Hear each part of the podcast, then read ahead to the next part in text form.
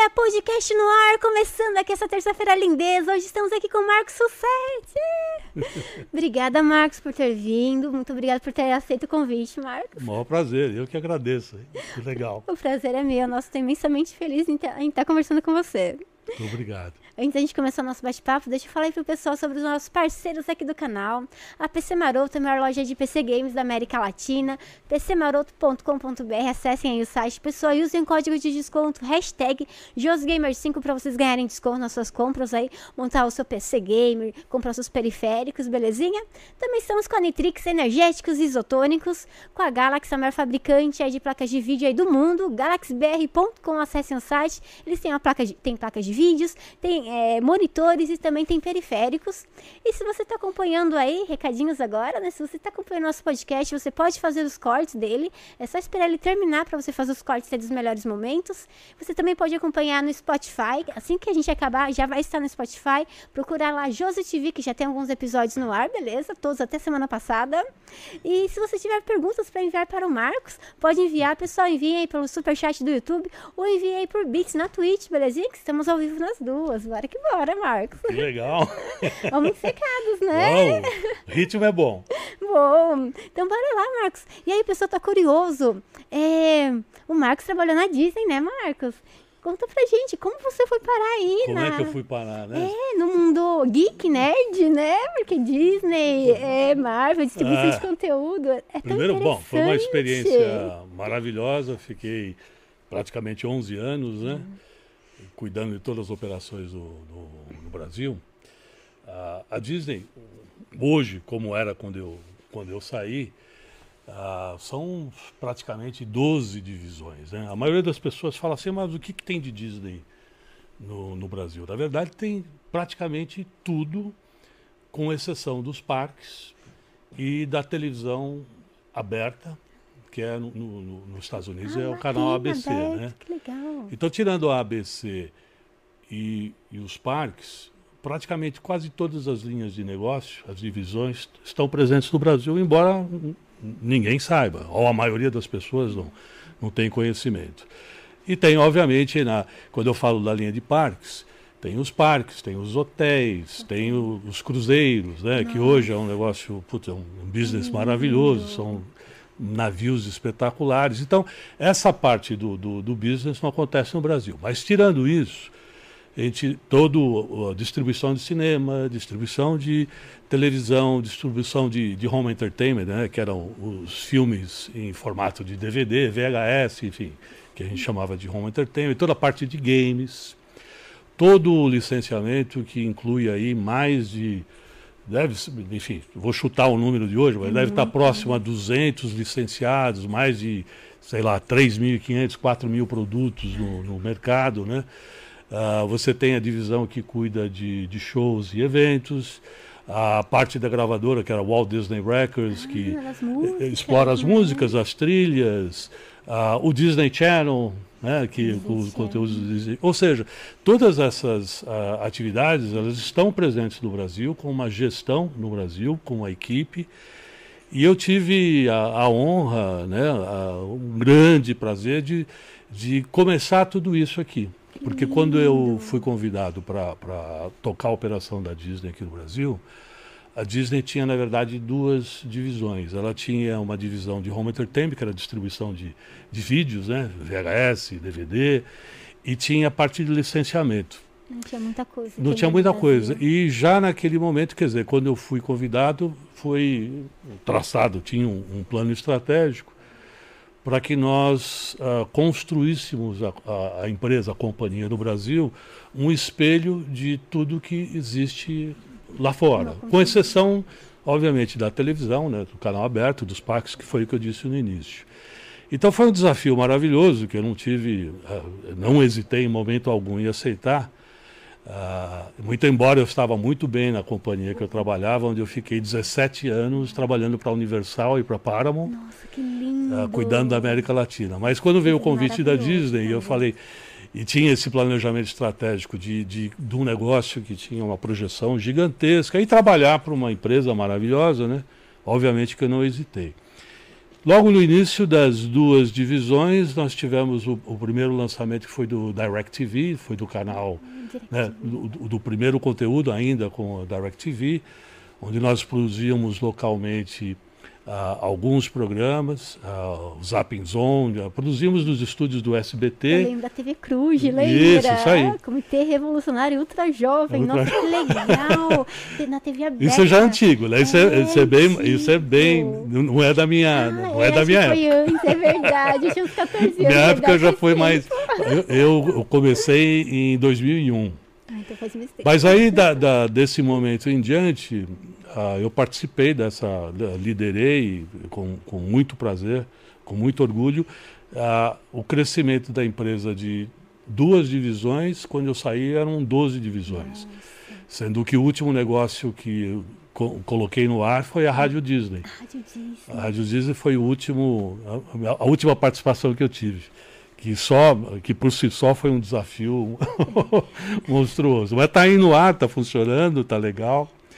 Então, a minha, minha experiência, as histórias de Disney são todas muito positivas. Foi, foi uma passagem muito gratificante na, na minha vida. Imagina, você participou também da Marvel, é, vindo para Disney. Ah, de tudo isso, é. Que lindo, né? Nossa, imagina, a Minnie, o Hulk, tudo junto. É, porque Ai, Disney, por, por, si só, né? Antes é. de todas essas aquisições, uhum. desse, dessa estratégia que foi de transformar, né? De criar uma, uma marca que, que na verdade ela tinha eh, não vou, a palavra correta não é deficiência, mas ela era muito focada uh, no é. conteúdo Disney, né? que era principalmente é para as crianças, é não só infantil, mas também um público muito feminino. Sim, e é o, e o Michael Eisner, depois o Bob Iger que assumiu, que eu ainda peguei a gestão do, do Michael Eisner, que foi uma, uma pessoa maravilhosa que eu tive o prazer de conhecer, de ter momentos com ele, assim, jantares, um cara visionário. E ele já entendia que a, que a, que a marca tinha que expandir, que tinha que crescer. E, e a primeira grande oportunidade foi com a Pixar, né? Que Legal. foi a, a, Steve Jobs, com Steve Jobs, né? que aliás foi um foi um, uma, um, momento muito difícil porque o Michael Eisner tinha uma visão, o, o, Steve Jobs tinha outra, era um conflito e quem acabou fazendo meio de campo e, e fazendo com que tudo isso acontecesse foi o, foi o Bob Iger, que depois assumiu na saída do a, a presidência da companhia, o CEO global, a, até recentemente. Né? Ele ainda continua, enfim, prestando algum, uma contribuição uhum. para a empresa. Mas eles tinham essa, visão que era corretíssima, que precisava ampliar esse, esse, enfim, o, o, o esse leque de, de de oportunidades, com, não só com mais conteúdo, mas principalmente pegando de públicos diferentes. Né? E a Disney começou a investir bastante no, no teen, né? no, no pré-adolescente, no adolescente, com esses programas ah, com, com ah, Hannah Montana, com é, Jonas Hannah Brothers, Montana, com High School Musical, ou seja, né? começou a falar com, essa, com, essa, com o público adolescente. adolescente né? E paralelamente fazendo essas negociações para trazer o, o, o, não só o público masculino, mas com a entrada da, da, da Marvel, principalmente, né? que depois a Marvel mais teve adulto, é, mais adulto e né? virou um negócio virou o grande negócio da companhia que Marvel, né? Você vê pelo, pelos filmes espetaculares que são feitos todos os anos. Então, foi muito legal ter, ter, ter, ter visto, ter participado um pouco desse, dessa trajetória, dessa evolução né, é da, da companhia né? grandiosa. Uma coisa tão grande, tão bonita. Eu adoro o universo da Disney, da Marvel, fico apaixonada. Quero um dia aí conhecer o castelo da Disney. E realmente. E dormir no castelo da ah, princesa. Dá dormir lá, não acredito, ah, jura? tem esse folclore, mas a verdade é possível, sim. É, é um é. hotel? não, não, não é um hotel. É, é, um programa. Né? Ele, eh, inicialmente, quer dizer, era um programa mais reservado assim eu acho que, que com o intuito de atender. A, a, a Disney tem muito desse lado social, de fazer parcerias, de, de, de, ajudar instituições. Durante todos os anos, sem exceção, a gente fazia a, a, ações com aquela Make-A-Wish. Enfim, eu acho que nasceu com essa ideia de, de, de realizar o sonho. De, de, de, crianças, mas não crianças com poder aquisitivo que pudessem pagar, que nunca foi esse o objetivo, mas uh, mais de realizar esse sonho de, de crianças talvez que tivessem essa necessidade, né? E daí evoluiu, enfim, é possível sim. Não sei se hoje continua, né? Conheci o castelo da Disney, agora também dormir lá, meu Deus, imagina. Então, é, esse programa de princesas é, é, é muito legal, porque toda mulher uhum né? desde de, de é princesa. Ah, a gente sonha, a gente cresce. Sonha e cresce sendo e princesa. vai passar, não passa. Você tenta esconder, né? Porque ah, eu sonho de criança, mas é tão bonito que hoje a eu princesa falo, é sempre mais. princesa. Né? mas enfim, foi muito bom. E, e, Marcos, e você? Como era você na sua juventude? É, no, o que você trabalhava? Como era você como, quando criança, Marcos? Vamos hum, começar lá no início. Bom, voltando lá para o início, ó, tem, tem muitos anos pela frente. que eu tenho... O Marcos lá, né? O Marcos tem 64, então já tem uma bagagem, estou bem rodado. Tá Mas, o, enfim, desde garoto eu sempre fui muito uh, curioso, muito interessado e, e interessado por tudo. Uh, seja uh, por ciências, seja pelo lado. O, o, vamos dizer assim, o lado direito e o lado esquerdo do cérebro sempre trabalharam em, em harmonia. Não que eu tenha um mais desenvolvido que o outro. Felizmente, graças a Deus, os dois é, funcionavam bem. É né? Fala que só um lado trabalha, né? O outro é mais emotivo. Os outros trabalham né? e continuam trabalhando. Então, de, desde garoto, eu sempre tive, além de muito interesse por, por ciência, curiosidade, fazia muito, como se dizia no meu tempo, muita arte, né? muita bagunça. Arte, brincava. Eu desmontava todo quanto é tipo de brinquedo e tal. Você montava de novo depois? E montava depois. Legal. Mas sem sobrar assim. peça, hein? bom, porque sempre sobra, né? Uma pecinha aqui, olha, ideia, vou guardar, não precisa. Não, mas não sobrava. Eu desmontava para fazer Você dois. desmontava e sobrava, fazia dois. Aí você já é mais criativo do que eu. Mas enfim, sempre gostei disso. E quando uh, eu tenho. Minha irmã é seis anos mais velha, um pouco mais de seis anos mais velha, e por volta do, dos, do início dos, dos, anos 60, quando começou aí o, o, a, a, grande re, revolução musical né, do rock and roll, Beatles, Stones, a, a Jovem Guarda, tudo isso, a minha irmã, por ser mais velha, e os amigos dela também, um pouco mais velhos, quer dizer, adolescentes da, da, praticamente da mesma idade, ah, começaram com aquele negócio, que era bailinho, e tocava, acompanhava a Jovem Guarda. Tá? Ai, e eu comecei, né, nesse momento, a me interessar muito por música. Né? E a, a minha irmã, meus pais já haviam tentado, tentado e fracassado, Uh, ela no piano. Ai, durante... ela não gostava. E ela não gostava, não ia para frente. E aí quando, quando aconteceu esse movimento, né, com música, colocaram ela para aprender uh, violão. Que legal. E aí ela ia para aula de violão, mas não tocava nada. E aí eu, eu ficava de olho no violão, mas a família achava que se me dessem o violão eu ia desmontar. Ia desmontar tudo. E eu tinha nessa altura seis anos de idade. É e aí eu pedi para os meus pais, falar, ah, deixa eu ir na aula de violão, né? deixa eu acompanhar. E comecei a acompanhá-la nas aulas de violão e eu ficava lá de olho em tudo que ela estava uh, aprendendo. E a metodologia na, na, na época era, era, um negócio extremamente simples, né? Que era o, era o braço do violão com as bolinhas das notinhas. Né? É, você vendia na banca, lembra? Você desenho para você aprender a tocar. Quer dizer, não era leitura de partitura, nem de Sim. cifra, eram as bolinhas. Aí eu ficava ligado naquilo e, e um belo dia a, a família saiu, quer dizer, a família, eu digo, meu pai, minha mãe e, e minha irmã, e morava conosco uma tia.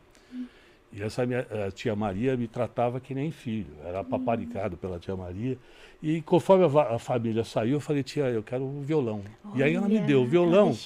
E quando a família voltou, tudo aquilo que a minha irmã não conseguia tocar, estava eu tocando. Que lindo, meu Deus! Os pais ficaram de queixo caído. Então, aí a música, enfim, começou né, nessa idade e hoje, quer dizer, durante a minha vida, outro dia, eu sempre tive um envolvimento com música muito grande. Hum desde garoto, toda a adolescência, com banda, gravando.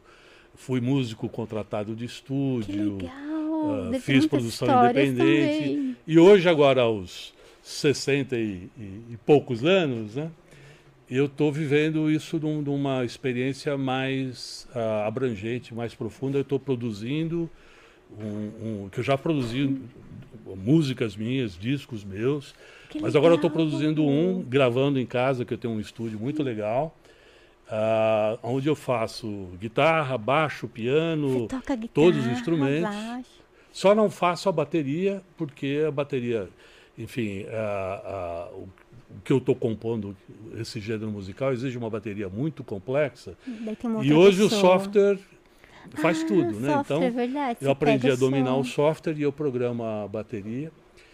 E estou terminando, ah, se tudo correr bem, até o final do ano eu termino o álbum. Que lindo! É rock progressivo, para Que quem. delícia. Quando você for lançar, vem eu aqui. vou lançar, vou falar. E vou ter, rock. Sim, Bom, é para quem gosta de, de Yes, de, de Genesis, de Pink Floyd, é Pink essa. Floyd, bom, rock é muito essa bom. linha. Então, de garoto, eu, eu logo me, me interessei muito por, por, por música. Ah, daí houve uma evolução para fotografia, que eu adorava fotografar. Com a tecnologia veio o, Super 8, comecei a filmar. E isso foi evoluindo de tal forma que quando ah, eu estava me formando, e aí veio o outro lado do cérebro, porque eu gostava 18, muito de 19. ciência. Eu fui estudar física. Que legal. Eu me formei em Você física. fez faculdade de física. De física e trabalhei em, em, em pesquisa de radioastronomia. Que gostoso! Daí foi pro mundo business depois. Então, mas aí o que aconteceu? Eu gostava muito da, da- da- de ciência, ah, essa área de, de radioastronomia era fascinante e ia seguir carreira. Fui- cheguei a, a cogitar de fazer a pós em, em propulsão e combustão. Que que- pra Se foguetes. você fez parte do projeto 7 de Não. radioastronomia. O pessoal que fica ouvindo ondas do espaço. Sim, procura sim. vida. Mas como é que chama? Projeto Sete. 7. Não, não Projeto sabia sete. que eu estava. Eu, eu trabalhei, durante, eu trabalhei como, como, na época era estagiário da, da faculdade, né? mas contratado do CNPq no CRAN, que era o Centro de, de Radioastronomia em Atibaia. Atibaia pertinho. Isso, e eu fazia um trabalho de escutar, né? Escutar tudo que vem do espaço, né? Pela, por essas antenas. E, mas um trabalho muito focado numa fonte que emitia ah, sinais de potencialmente de água, né? silício, que se buscava era a vida, né? Chamava W Hydra. E eu fiz esse trabalho como assistente, um dos assistentes do, do um doutor chamado Pierre Kaufmann, que ele está até hoje, é um cientista, doutor né, em física renomado, uma, e hoje esse centro de astronomia ainda é parceiro da NASA, recebeu há dois anos atrás ainda uma, enfim, uma, uma comenda, uma, uma, uma, uma, como é que fala, não certificação, uma premiação, um reconhecimento da NASA. E era um trabalho muito legal, só que a gente era, era igual aquele sozinho, filme da né? Jodie Foster, né? Ah, é que você fica lá sozinho, ouvindo Você fica sons, sozinho, ouvindo é. um som. Na verdade, eu não ficava sozinho, era sempre um plantão. É, Eram duas pessoas. sozinho, né? Você fica É. ali ouvindo. A- a- essa fonte que eu observava, dizer, uma das fontes, né? porque a gente, quando ia para Atibaia no plantão, tinha uma série de, de, de- de tarefas a cumprir. E uma das fontes que a gente observava, ela só ficava visível da meia-noite até umas três da manhã. Hum, que ficava no nosso horizonte, né? não chegava nem a tantas horas assim. Então nesse período a gente que captava todos esses sinais, ah, que transformava, né, plotava de tudo, é, e era, um- era fascinante porque a gente ficava dentro de um laboratório, eu, um, pris- eu fazia o plantão com um amigo. E, e era muito legal, a gente falava de tudo, a gente jogava pôquer, tocava violão, cantava. Meu Deus! Era muito... e nunca veio nenhuma, sei lá, mensagem dos ETs Não, extraterrestres. né? infelizmente não. Nossa, seria inter... Nossa, imagina! Infelizmente não. Eu, eu, eu falo, brinco muito com meu filho, né? Que ele adora ah, tudo que é relacionado também, como eu, Espaço, ciência, tal. música e tal. Ele fala, mas pai, os ETs existem. Eu falei, olha, eu não tenho dúvida que deve existir, mas eu não tive ainda esse prazer. Deve né? existir, né? É, tem Em tudo para existir, mas planetas, por né? enquanto a gente está na suposição, né? Como todo bom físico, a gente tem também que duvidar, É, não também duvidar. não a gente existir, tem que, né? É. que, como é que fala? Tem que forçar, eh, exercitar o outro lado a, a raciocinar, a promover a- a- essa disputa, né? essa conversa salutar de, de entregar os argumentos. As... Mas Sim, se não, né? Por quê, né? E vai, né? Se pergunta, nossa, mas é. é, o que eu é acho só difícil do- do- dos extraterrestres, né? não é que eu acho difícil, é que eles são pintados como umas criaturas tão feias, né? Eu estou assistindo agora essa série nova da, da Apple. Ah, meu Deus, é, ainda não começou, estou no quarto episódio, mas já dá para você ver o, Ah, invasão. a invasão, né? Nossa, a gente também, a gente tá na terceira, é, terceiro terceiro, episódio. quarto episódio. Ainda não menos. apareceu nenhum, mas dá para pintar que vai ser um negócio feio. É, é que a, a- a série da Apple Invasão, pelo que eu andei lendo assim de por cima, tem a ver com aquele livro, uma parte que foi arrancada da Bíblia, do Antigo Testamento, que acho que é o livro de Enoque, Ah. onde fala sobre os observadores, né, que tipo lá ele relata os anjos, né, como sendo os observadores, né, que vieram do céu observar a gente. E aí tem uma passagem onde Paulo relata um anjo, né, ele descreve um anjo e ele descreve que é um ser circular lá com vários olhos e tipo não é o anjo que é acostumado que a gente Ah, não, tá. sem dúvida. E, e aí diz que tem um pouco dess- dessas pegadas desses Ah, legal isso. diferentes, você entendeu? Então, Eu, eu não, não sabia. Você sabe que eu tive essa conversa também, que, que, o- que meu filho, ligado nisso tudo, e ele estava me mostrando os anjos. Eu falei, puta, mas é um anjo mais feio que o outro, Não né? parece anjo. de não sei quantas cabeças, e aquelas coisas horríveis, né? Porque faz parte, como você bem disse, descrito, né? A, a descrição da Bíblia, o anjo de bonito não tem nada, Não é né? bonito. Tanto que você vê na passagem de Paulo, assim, quando ele descreve né, o anjo, você percebe que ele tá com medo. na É. entendeu? Nossa, a imagem é tão feia que ele fica com medo. e aí, a rigor, o anjo tem que provocar medo para provocar, para ter respeito, para ele poder ter É verdade. Então é né? isso que é. Ele que é- fosse eu não sabia. Eu estou assistindo sem saber do que se trata, assistindo por, enfim. É, do, É, do- também. Pelo tema. também tão, é, é assim, estão teorizando sobre isso, né? Porque tem muita coisa Tá. a ver. Agora vamos ver onde vai parar a série, né? É, Nossa, mas a série parece muito boa. parece a produção é muito legal. Sim. É que a gente está ainda. É, é o quarto episódio, agora que a. Não, não posso dar o spoiler aqui. Mas enfim, assistam. É. Que, que por volta do quarto episódio começa a ter uma formatação do que potencialmente vai ser a série. A né? gente tá no episódio sem spoiler, mas a, a Terra, tipo, em um determinado, tipo, vai. De vez ela cair assim, ela cai assim, sabe? Tipo, daí a gente olhou, nossa, daí a gente ficou pensando, como foi filmado, né? Filmaram de trás pra frente, muito eu legal. acho. É muito da hora, nossa, diferente. Man- Mandaram uma pergunta aqui, Uhum. exatamente com relação ao que a gente tá falando, né? Você falou de Apple, né? Apple TV, né? Sim. Você que tá na, no meio de distribuição de conteúdo há tanto tempo, como que você vê essa mudança da distribuição de conteúdo que era de cinema e locadora, né? Cinema, e hoje é basicamente é cinema e streaming, né? É. A Viúva. cada vez mais pro streaming, né? O Porque- filme, né, da Viúva Negra, né, estreou no streaming, né? Não foi É, pro eu cinema. assisti no, no, no streaming. A gente também, por causa da pandemia, né? É. Uma nova época. O que você acha dessa mudança? Será? Olha, eu vou te dar um. um- um- eu vou responder. A, a resposta vai ficar longa, mas vocês vão Não, entender adoro por quê. respostas é grande. É Eu, bom. quando comecei a trabalhar com, com entretenimento, eu fui trabalhar numa. numa meu pr- primeiro trabalho foi numa empresa um, do grupo da Rede Globo, Uhum. que era uma divisão da Globo, que cuidava do, da distribuição dos conteúdos da Globo num formato que ainda não existia comercialmente, que era vídeo. Então, como a Globo tinha, naquela época, muito mais do que é hoje, quer dizer, detinha quase que um monopólio de, Era do, só do- do ela, conteúdo, né? As outras emissoras, obviamente, sempre tiveram espaço, mas a Globo que produzia ah, as principais minisséries, o jornalismo, as principais novelas, né? Ah, os documentários, ah, tinha, além de tudo isso, tinha o telecurso primeiro e segundo grau. Enfim, passava Enfim, era um conteúdo extremamente abrangente.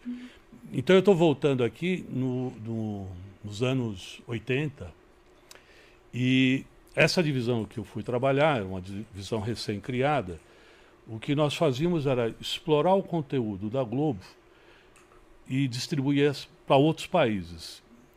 E, além de outros países, distribuíamos dentro do Brasil também.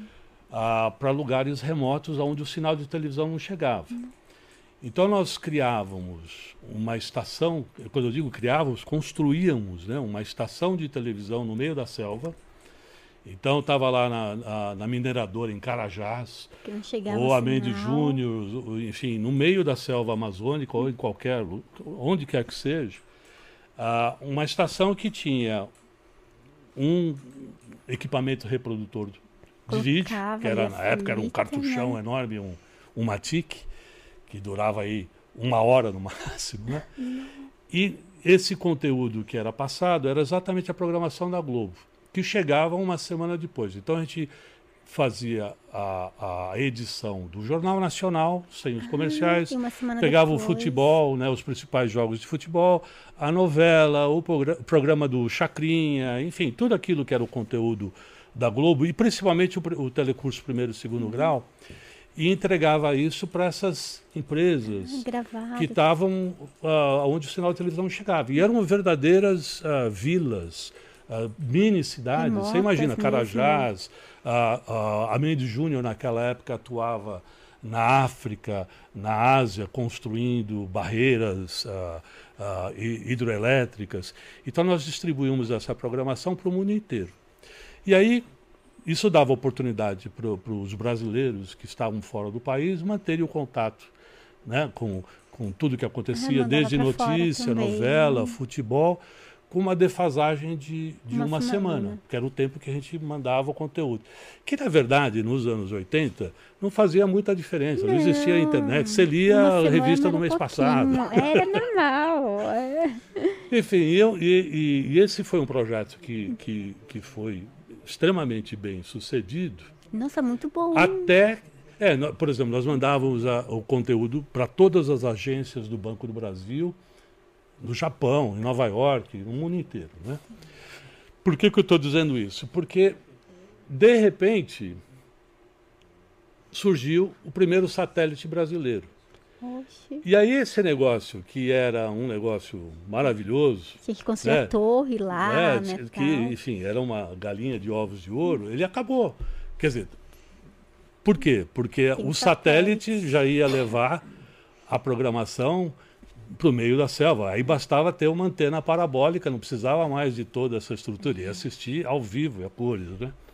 Então foi uma transformação, uma primeira transformação que eu particularmente vivi, nossa. que foi essa chegada do satélite, que chegava e chegou, de fato, como um grande uh, concorrente para o negócio. Quando eu, eu saí da, da, da, da, Globo e assumi a, a criação da, da primeira empresa de distribuição de conteúdo, a primeira multinacional no Brasil, que era a Paramount Universal, essa empresa chamava CIC, que era de Cinema International Corporation nós uh, trazíamos os conteúdos, todo, todo a biblioteca, todos os filmes, e não só filmes, tudo que era conteúdo da Universal e da Paramount. Legal trazer. Porque aí, além do cinema, tinha os conteúdos de televisão também, algumas séries, alguns pilotos de série que deram certo. E nós começamos a distribuição naquele momento. Enfim, eu montei a empresa na minha casa, trabalhando Nossa, em casa, casa contratando funcionários em casa até ter o primeiro escritório, enfim. Foi uma época que maravilhosa. É. O pessoal entrou em contato com você, sabia então, da sua porque, qualificação. Porque, quando a, a esse, esses dois estúdios, que era uma joint uhum. venture, decidiram entrar no Brasil, que estava começando a acontecer o home video uhum. nos Estados Unidos. A Paramount era pequenininha era assim, grandiosa? Eles falaram assim, mas quem é que entende de vídeo no Brasil? Era... Só você. É, não é, era só eu, mas, mas era, era poucas pessoas. Eram muito, é. enfim, eram é, dá para contar nos dedos. Né? E como eu gostava muito dessa área, gostava de cinema, enfim, era gostava e continuo sendo ávido consumidor, é então mais fácil. Eu fui convidado para montar essa, essa operação. E aí já logo no começo começava já essa guerra de formatos, porque naquela época você já tinha dois formatos brigando. Um que chamava VHS, que Sim. até hoje né, ainda existe. Tá aí. Né, no museu, mas ainda tem. É, algumas casas, deve ter ainda é, o videocassete. E aí tinha um outro que chamava Betamax, que era uma briga de formatos que a Sony queria impor o seu formato, a JVC através do, do VHS Sim. queria impor o seu. Então já, já, já havia essa, essa disputa por o mesmo conteúdo em, em formatos diferentes. Né? Ainda que a plataforma que entregava ainda era doméstica, era o aparelho físico, o videocassete. E naquela época a televisão a cabo, no Brasil, não existia. Ah, ah, existia nos Estados Unidos, já era um negócio de, que, que tinha décadas nos Estados Unidos, mas aqui ainda não tinha. vencida, né? Passada essa primeira disputa, batalha uh, de formatos entre o VHS e o, e o Betamax, onde o, o VHS, obviamente, foi vitorioso, começaram a surgir as primeiras concorrências de que, a, a, que na época foi as primeiras televisões né, que estavam montando por assinatura, que foi a Globosat. Globosat e a TVA sim. começava a montar uma TVA primeira operação. Lembro. E onde eles estavam cabeando a cidade de São Paulo todinho. e eu participei uma em parte desse projeto, que foi uma loucura, né? Eu gosto de contar essa história porque era o seguinte. Para conseguir, uh, eles imaginavam, né, uma visão muito monopolista, de que quem tivesse o cabo era o detentor do conteúdo. Hum, e o cabo físico tinha que passar num conduíte né, dos prédios antigos, tinha que passar o conduíte da, da, da televisão, da antena Tudo. coletiva, tinha que passar o cabo da TVA e o cabo da Globosat. E aí era aquela briga que eles brigavam com o síndico, com o prédio, para quem ver quem passava o, o, o cabo. E aí, vivenciando um pouco dessa, dessa disputa de novo de formatos, né? Porque, não, isso vai acabar com o vídeo, a televisão acaba, vai acabar com o vídeo. Pessoa tinha medo. E aí, o, a mesma coisa, que, que nós, eu nunca achei isso, mas aqueles que achavam que a TV por assinatura acabaria com o vídeo, do outro lado, quem estava na distribuição de cinema. Hum se sentia ameaçado que o vídeo iria acabar com o cinema. É, um ficava com medo do outro. É, não. e eu sempre, desde o início, quer dizer, sempre defendi e continuo defendendo que ah, quem tem que tomar a decisão de como consumir é, a pessoa, é o consumidor. Né? Se eu estou feliz, satisfeito, assistindo no meu telefone celular, ou se eu só me sinto realizado completo no cinema, ou se cada plataforma é, atende a um determinado gênero, né, a um determinado tipo de filme, porque não resta dúvida que você assistir um filme da Marvel no, no celular, não, entendeu? Você pode até assistir por curiosidade, gostoso. mas o legal é estar no cinema, uhum. né? Então eu sempre achei que, e continuo achando, que, que essas plataformas sempre criaram um, um, um monstro dessa concorrência, seja cinema, com vídeo, o vídeo com a TV a cabo, a, as janelas que a gente chama na indústria, que eram, é, que eram é, o, o, tempo entre o filme ser lançado no cinema é. e o filme ser lançado em é. vídeo, que tinha que se esperar seis meses. Não, era muito e, tempo, né? Ah, e os seis meses o consumidor fazia o quê? Ele queria assistir o filme, ele assistia o filme pirata. É, acontecia. Alguém ia lá no cinema, é. filmava, fazia uma cópia então a, a indústria e, sempre foi muito. E perdia dinheiro a indústria, né? Perdeu, né? Muito nossa. dinheiro. E agora com o streaming é legal porque saiu, né? Você Às vezes assiste. no cinema já sai simultâneo, sai primeiro no streaming. É muito legal. Você paga e vai assistindo com Você paga, casa. você é opta bom. por um formato que que é adequado àquele conteúdo, adequado ao teu estilo de vida. Você vê, uma das grandes... Uh, tem muita disputa, principalmente agora por conta da pandemia, uh, de alguns estúdios que haviam feito contratos com atores e diretores com participação de bilheteria vi, no cinema, né? Eu vi da foi da é, não vou nem, é. é, não vou nem falar de É, quem, não, mas enfim. é, mas é, e aí os atores se sentiram, digamos assim, lesados porque o filme não estreou no cinema e, segundo eles, a participação do streaming foi muito inferior ao cinema. Quer dizer, ah, o ano, os dois, agora quase dois anos de pandemia, são anos totalmente enfim, diferentes, é, é né? pontos fora da curva que você não pode comparar. Mas acho que serviu muito para a indústria entender que o importante é o conteúdo, a forma de consumir o conteúdo, tanto faz. Tanto, a pessoa está consumindo, Está consumindo. feliz, e eu acho né? que para quem cria, porque tem muito também, vou, vou olhar o outro lado, que eu, com o qual eu, eu entendo, mas também faço uma crítica, porque às vezes você tem muito do diretor, do criador, do Ah, na autor, fala, ah, eu não tela, quero o meu né? produto nesse formato. Né? Porque é grandioso, Porque é acho que é grandioso. recompensador, É, né? romantiza muito. Você Quer dizer, eu faz e respeito, vê lá né? na telona. Não, eu também respeito. Mas porque como consumidor, não é, É, legal, às é, vezes como consumidor você... é muito bom. Muito bom. Assiste, tipo, ai, tá lançando, é streaming, vou assistir a hora que eu quero, eu vou pagar e E pronto. pronto. Democrático. É. Plataforma. Então, eu respondi de uma forma muito longa, mas eu quis ilustrar como, como é interessante ah, ah, toda esse, essa guerra de, de formatos. Né? Ela já vem de muitos e muitos anos, né? E, e, a indústria vai continuar sempre tendo que. É, é uma evolução natural, a tecnologia. Porque eu falei aqui de, de, de uma TIC, VHS, beta de DVD, mas teve o Blu-ray, antes disso teve o mini disc, teve uma série de formatos né, que se tem. Mas faz parte, é uma evolução. Né? E hoje o formato é plataforma, é móvel, é o dispositivo móvel.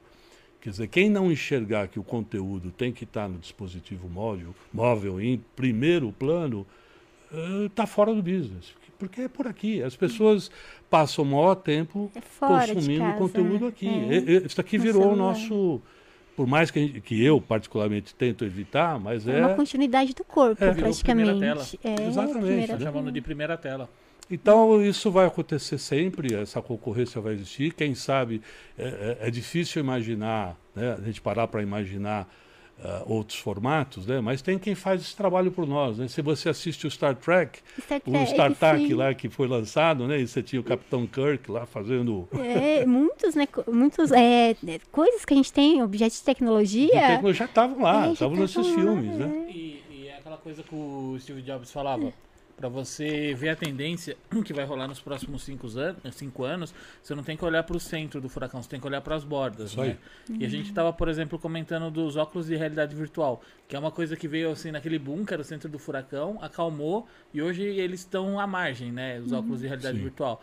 E assim, imagina, tipo, daqui a alguns anos, se isso pega mesmo, você vai ter produções feitas em 360, com efeito especial que vem tudo do lado. Ah, mas imagina, não tenho dúvida, né? Filmes, Porque né? hoje, se você tem uh, um conteúdo com essa possibilidade de explorar 360 e acontece muito hoje no mercado imobiliário que você visita uma casa né, uh, virtualmente, vê uh, caminha por todos os ambientes, você entra dentro do, do, do, do da cabine uh, ou dentro de um carro para ver como é o acabamento, o painel, ou seja, é, já faz parte da expectativa do consumidor de ter essa, a, a, essa experiência, né? Eu, eu, tenho um outro negócio que, eu, que, que, é engraçado, eu brinco, porque eu tenho a minha filha mais velha de 36 e ela tinha, sei lá, 3, 4 anos de idade e um dia saiu no, no carro da tia e a tia tinha um Fiat Uno ou um Fiat, uhum. sei lá qual que é. E ela entrou no carro e queria abaixar o vidro. Era, Cadê o botão? Rolar, né? né ela não conhecia os, meus, os carros que eu tinha, eu tinha um vidro Era automático, elétrico. Ela não sabia, ela não tinha manivela. Essa geração nova, é. garotada, né? Quer dizer, eu estou exagerando aqui, mas eu é peguei verdade. um exemplo engraçado. É. Mas já nascem com a concepção, né? Eu tenho netos, a minha netinha mais nova de, de dois, ou de quatro, ou de seis, uh, o, gest, o gestual, né? É, o dedo. Dos assim, dedos. Né? Aquela coisa do, do, né? do, qual o filme do, do Tom Cruise, o, o... Não é Minority Report, não. Minority Report. Minority, adoro é, esse filme, é muito bom. De passar é. a mão, de você... Já faz parte da... Então, essa, essa geração e as que estão por vir, já, já, traz isso no DNA, né? Já está é, no processo de evolução. Né? Já nasce ali com o tablet na mão, jogando. Às, às, vezes a gente vê o pai, a mãe não sabe mexer, mas a criança vai ah, lá, não, sabe, não, ensina, aqui, né? ensina. ensina. Nossa, é um mundo assim totalmente diferente, né, do que a gente está acostumado, né? A gente demorou para ter nosso primeiro celular. O meu primeiro celular eu tive, eu tinha 15 anos, era aquele tijolola, é. tinha vergonha de levar pra escola. Porque o pessoal já tava lá com os menores tal, né? Tinha aqueles baby, tá? o meu era grande, eu colocava dentro da mochila, aquela coisa pesada, meu Deus. E hoje a criançada já nasce aí com um tablet, celular fino, é. assim. É e se legal. quiser, né, o celular fica na, na bolsa e o, o, o, o, o telefone tá no, tá no relógio, né? É. Ah, agora com, com os óculos, quer dizer, que você já escuta a ligação, porque está na haste, do, você tem a câmera no, nos óculos da Google, que ainda é uma primeira geração, mas foi evoluindo muito, né? Sim. E se você... O, os óculos, Glass, igual você lembra? falou, da a HoloLens da HoloLens. Microsoft, que te dá esse holográfico, né? Então. Você mexe no ar nele, tipo... E vai, vai evoluir porque a, a, a inteligência artificial evolui numa velocidade que a gente não tem a menor ideia. A gente acha que são. Ah, não, isso aqui vai demorar muito. Nossa, você já, já está aí. Você É, viu que a inteligência artificial do Google né? chegou a um nível que ela tá sonhando? Nossa, ela tá sonhando. Eles colocaram meu ela para hibernar, para dormir, e no processo de hibernar de dormir, ela sonhou. Não. Você o que, que ela sonhou? Sonhou com imagens montadas de coisas que ela viu, por exemplo, assim, ela construiu pessoas que não existiam. Nossa, ela, que tipo, construiu lindo. carros que não existiam, florestas, paisagens. Igual tipo, aquele fazendo filme que a gente assistiu com Tom Hanks. Porque não tem né? limitação, né? É. Quer dizer, não tem, ela tem o, o- o- a parametrização É. que, que nós estamos habituados, que o quadrado tem que ser cantos retos, né? ângulos retos de 90 graus, talvez Ser nesse sonho podia ser um ângulo de geométricas. 80, de 70, sei lá. Sim, sim. a sim. inteligência artificial vai, e ela vai evoluir, né? Vai, vai embora e vai. Nossa, é muito. É e o hall, aprendizado, né? O, o nosso né? hall. Falando em inteligência artificial e falando de. Como que fala? Lembrei do Jarvis. Tinha uma pessoa perguntando aqui se você Ah, acompanhou Jarvis. o início do MCU na, na Disney, quando entrou o universo Marvel. se você O sabe. Sim, Homem de sim. Ferro e tal. O Jarvis, bom, eh, acompanhei, sempre gostei muito, continuo gostando. Ah, agora no mês de julho, ah, meu filho me obrigou, embora eu já tivesse assistido todos os filmes diversas vezes, porque, Maratonou. porque lançamos, né, começou o lançamento no cinema, eu ainda estava na Disney, e mesmo fora da Disney acompanhando, ele fez que eu assistisse todos os filmes do universo Marvel, mas Na na, cronologia certa. Isso é legal. Aí nós ficamos praticamente três semanas, porque assistia um, um filme e meio, às vezes dois por dia. Aí tive que assistir tudo. Filmes, o, o, o- o- Não, Homem de Ferro eu já tinha assistido cada um, acho que umas três, quatro vezes, já sabia o diálogo de Eu também cansei de assistir Homem de assisti de Ferro. né? Não, e o Jarvis maravilhoso, né? Quer dizer, ele já existe. Ele só não está no, no, no, no, no- no capacete e na máscara do Homem de Ferro. Mas Vai ele tá. está aqui no meu celular. Ele está na, na Amazon, está no Google e está nos É, escutando. tá conversando com a gente. É o celular ele, ele vai estar no nos ouve. capacete em breve. A Daqui gente tá algumas imprimindo um semanas, Depois a gente capacete. manda o vídeo pra você ver. É, Ah, e vamos colocar ele inteligente, ele respondendo ali, como se fosse É, o Jarvis. Vai dar uma briga, porque a gente vai pôr o Jarvis e a Friday. A gente vai Tá. colocar as duas inteligências artificiais dele juntos, você entendeu? Deixar as duas trocando uma ideia. Vamos ver, né, o que eles E- vão conversar. E agora me fala você um pouquinho, porque ah, do universo de games, né? Porque eu, eu gosto muito, hoje não, não jogo ativamente como jogava e, ah, e eu acho que a evolução dos jogos foi um negócio assim extraordinário, que eu vejo a, a qualidade, a resolução, a, enfim, a velocidade, É né? muito rápido, É um negócio celular impressionante. tal. Em qualquer lugar você pode jogar. A qualidade gráfica é boa. É maravilhoso, né? E o que vem por aí? Nossa, o que vem por aí, meu Deus. Ah, eu acho que já veio aí com o Oculus Quest, né? Possibilitando a gente jogar longe do PC, longe do celular, né? Você coloca ali, o, tipo, o Oculus Quest 2. Você pode ir na praia, pode ir no churrasco. Aí, tipo, ah, não tá legal. Põe ali o óculos, você tem autonomia pra jogar ali três horas. Pode ir numa montanha, ao ar livre, e ali jogando. Eu acho que essa é a nova tecnologia, sabe? Tem uma foto não menininho na praia com óculos Quest. Ó. Tem- é, a mãe fala assim, filho, você precisa tomar um sol, né? Você tá muito dentro de casa jogando no videogame. Daí o filho pega o Oculus Quest 2 e vai lá e coloca o pezinho na piscina, mas tá com o Oculus Uau. Quest lá. É, tá jogando. Vai tá tomando um É sol também. É legal que agora os pais não podem falar mais isso, né? É.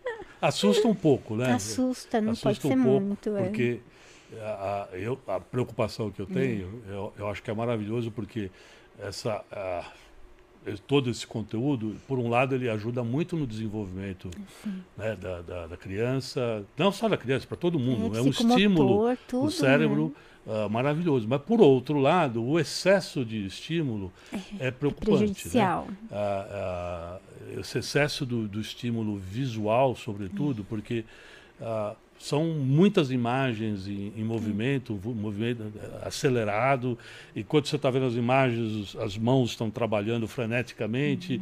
Ou seja, para a capacidade intelectual, eu acho que não resta dúvida que é um estímulo maravilhoso.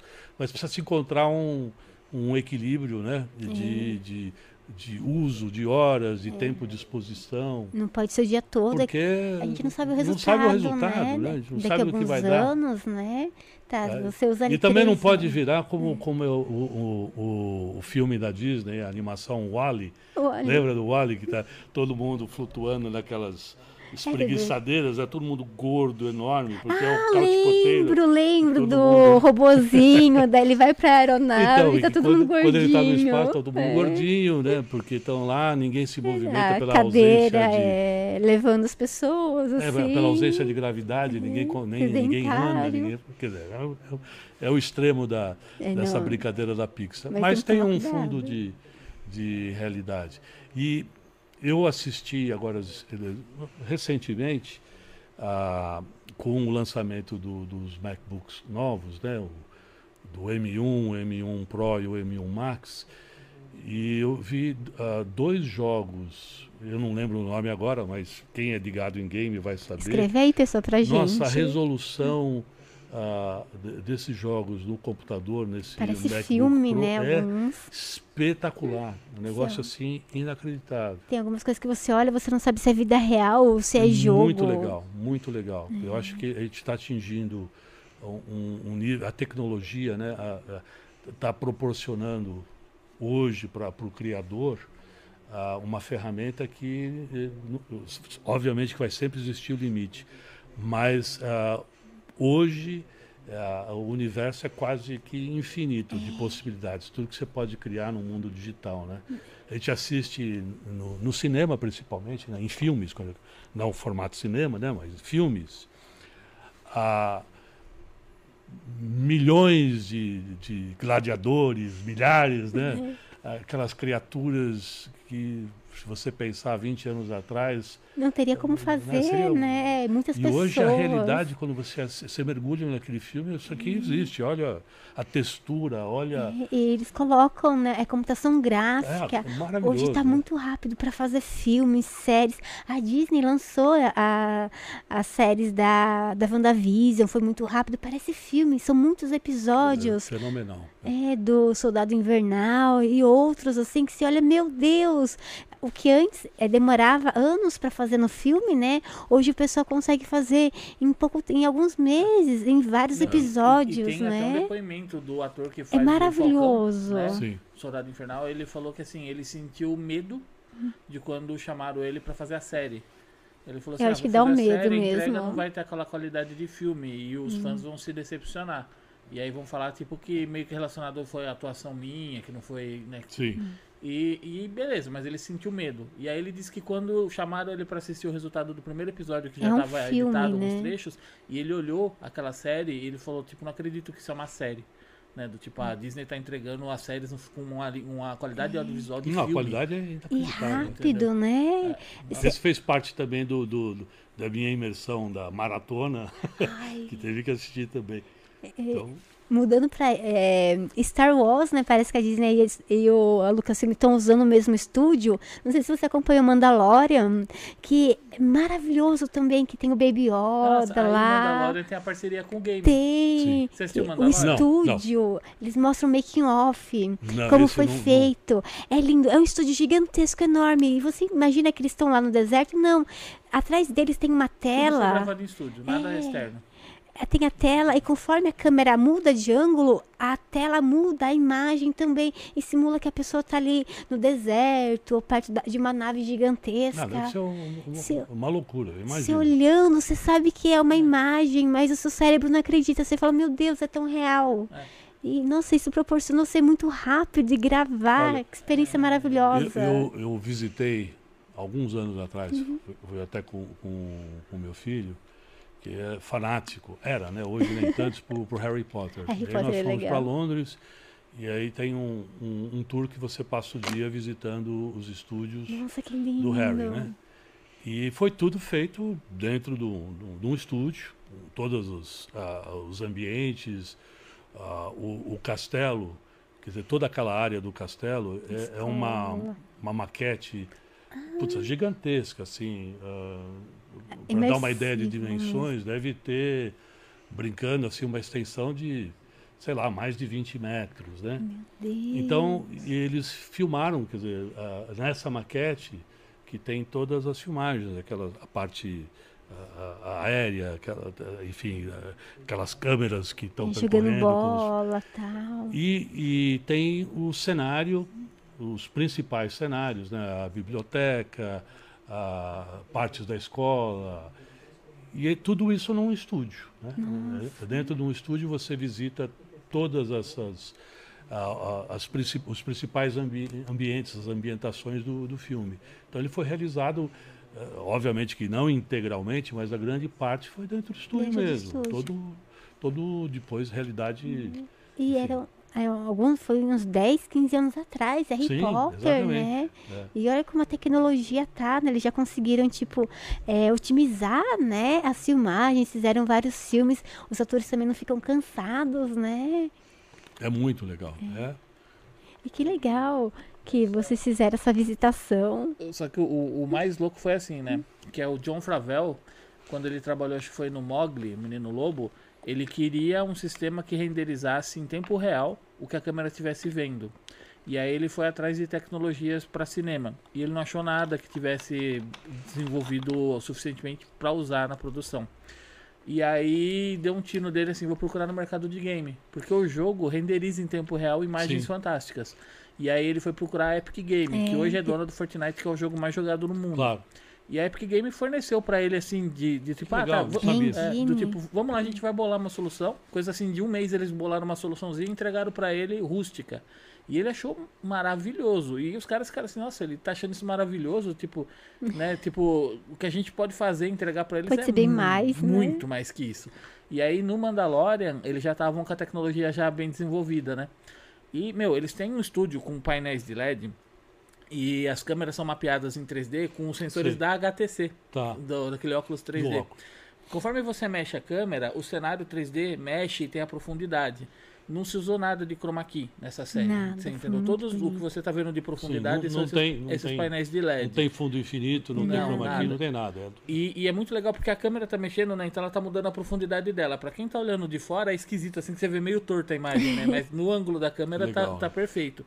E aí, o que, que eu achou mais legal disso foi que, assim, você tem um problema, às vezes, da realidade, de você olhar algo que foi gravado no chroma key, porque a luz que bate na pessoa nunca condiz, às vezes, com o ambiente Sim. que se entrega. O seu cérebro sabe, né? Já na luz que dos é LEDs, real. ele dá a- o, o efeito de sombra, porque bate no cara, o efeito tipo de deserto. É, e de tem um calor. algoritmo que, que, que faz essa Sim, leitura, né? sim, sim. Interpreta-se. E a, e a luz reflete no rosto dele como uma forma um pouco mais real. Então, tipo, passa essa sensação de realismo. É uma coisa assim absurda. Você entende? Tem no, no. Na Disney Plus. Tem lá o making off de Mandalorian. Pra quem gosta assim de audiovisual de cinema, vale Vou- a pena vou- vou assistir. assistir. Nossa, é Assistam vários fantástico como tá evoluindo o cinema e episódios. pra onde vai isso.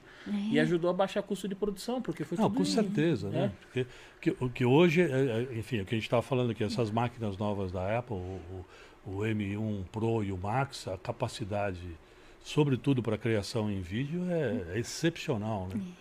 E você sabe que interessante, eu, eu vou, vou chutar aí uns 20 anos atrás, mas se não é 20, eu tive a oportunidade de conhecer o Robert Zemeckis quando ele começou a, a experimentar com a tecnologia, que eu não sei nem o nome da tecnologia, mas ele estava fazendo um primeiro filme, que foi um filme com o Tom Hanks, que era aquele do trem. ah, Não, não era ai, aquele que ele corria, não esqueci o nome. não, não, não é o Force Gump, era um filme todo Gump, de não. animação, de e, e ele tinha desenvolvido, a gente visitou ah, o estúdio onde o Zemeckis estava com essa tecnologia, que era a roupa que Ah, com os vestia com pontinhos, os né? pontinhos É. todinhos. É, é expresso, meu Deus. A foi- Expresso Polar. Expresso Polar. É, a gente é. assistiu. É, foi o- Então, né? Ele estava fazendo esse filme e nós 2005, fomos visitar, menos. conhecer o, o, o, o Zemeckis e ele mostrou essa tecnologia, como ele estava fazendo, ele estava desenvolvendo o filme. Por isso que eu acho que tem um, por volta de 20, se não é 20, é 18, 17 É, anos. E na época a gente ficou, falou, já imaginava, falou, putz, isso daqui é uma loucura, né? Porque já utilizava uma parte dessa, Sim. dessa tecnologia, né? Mas era um negócio maravilhado monstruoso, assistindo né? também. A capacidade de processamento era, sem dúvida alguma, é, uma fração do, que- do que é hoje. É. Mas o resultado final desse primeiro, desse primeiro filme já foi muito legal, que foi feito com, com essa tecnologia. Foi, É. Esse filme foi o, O- primeiro filme que a gente assistiu no projetor. No projetor, é, foi no Natal, né? Nossa, a gente, eu lembro como se fosse ontem assistindo, foi mais ou menos 2004, 2005, foi no Natal. Nossa, foi muito Ah, então, gostoso, tem, final tem de 15 ano. anos. É. Sim. Eu estava perto. Essa, essa tecnologia também das roupas, o pessoal usou pra fazer Senhor dos Anéis, aquele, sabe, o bichinho lá, Sim. Climate Precious, o Planeta dos Macacos, pra fazer os macacos. Sim. E ficou tão lindo, né? Você olha né? assim, são pessoas e, nossa, é maravilhoso. Você já viaja e agora com a tecnologia avançando cada dia mais, nossa, é, é muito emocionante É isso. E a, a Disney, uma coisa que, que eu achei muito legal foi a, assim, a autonomia do, da equipe trabalhar e, e trazer pessoas que entendem sobre o universo, que é cada universo, universo Marvel, universo Star Wars, porque tinha aquele receio, por exemplo, assim, eu sou fã de Star Wars. Quando a Disney comprou o, a franquia, todo mundo ficou com medo. Ficou Sim. com Nossa, o medo. que, que é. vai acontecer? Será que vai ser tudo Sem musical? Tipo, e agora? A pensavam, princesa Leia vai né? virar a princesa da Disney, né? É. E, tipo, o que eles entregaram, o que eles fizeram com a franquia, eles deram vida nova. Você entendeu? Deram um Mas, mas você sabe que foi. Eu estava nessa primeira fase ainda na companhia, e, e essa foi uma, uma, uma grande preocupação. A, a direção, quer dizer, o, o Bob Iger, principalmente, disse: ó, são universos distintos, a, gente tem que procurar as sinergias sem que isso prejudique uma ou outra marca, uma ou outra franquia. Inclusive, num primeiro momento, ah, ah, acho que teve alguns primeiros filmes que foram lançados co-branded, né, com Disney, Marvel. Marvel. E aí, aos poucos, Foi pegando entendeu a que é Marvel é Marvel, tal. assim como Star Wars é Star Wars, quer dizer, que tinha que dar a, a vida independente, né? Ah, ainda que sob os critérios, os cuidados da Disney no que diz respeito à qualidade, a políticas, enfim. Sim. Representatividade. Sim, mas ter essa independência. Isso eu acho que eles fizeram extremamente bem feito, porque eh, essa preocupação É um que você vivo, tinha, né? a, a Marvel tinha.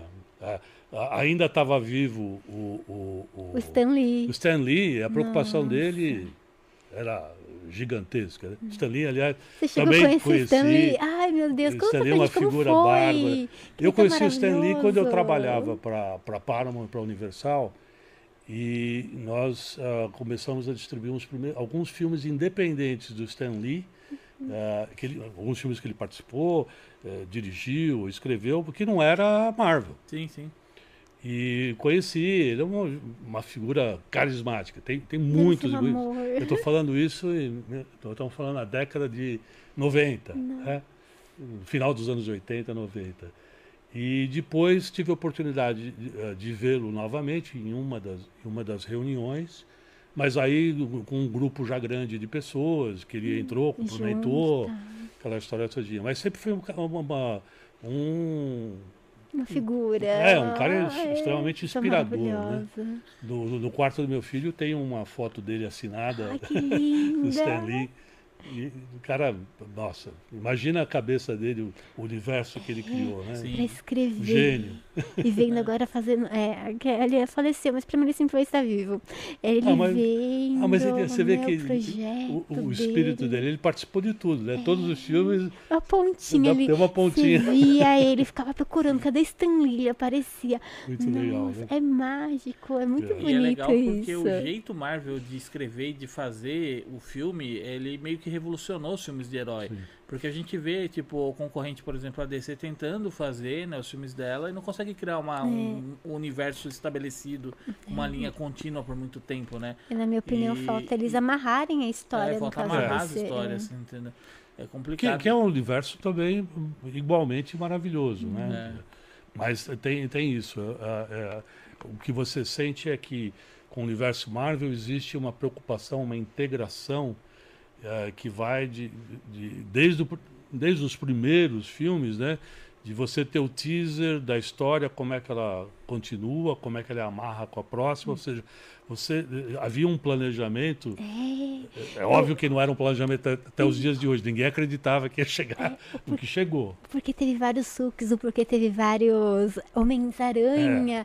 É. muito legal. Na série explica. ah, Acho que era WandaVision, né? Não lembro qual que é, era. o que explica o multiverso é na É, não série do. Loki. Ah, do Não sei se Loki, a verdade. Você assistiu? Assisti. É, na hora Tinha que acaba ela, né? Tipo, Então, eu não, eu não assisti, eu, eu fiquei devendo, acho que dois episódios do Loki. Ele amarra tudo, daí você é, fala, no, no "Nossa". final, assim, na hora que acaba ela, você fala assim, agora eu entendi, porque tem, tipo, dois, três Homem-Aranhas.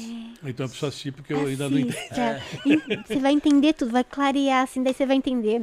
Vazou, né? Não sei se é verdade ou se não, né? Mas boato, né, do Homem-Aranha lá no set, daí tinha os anteriores também. Não sei se é verdade ou não.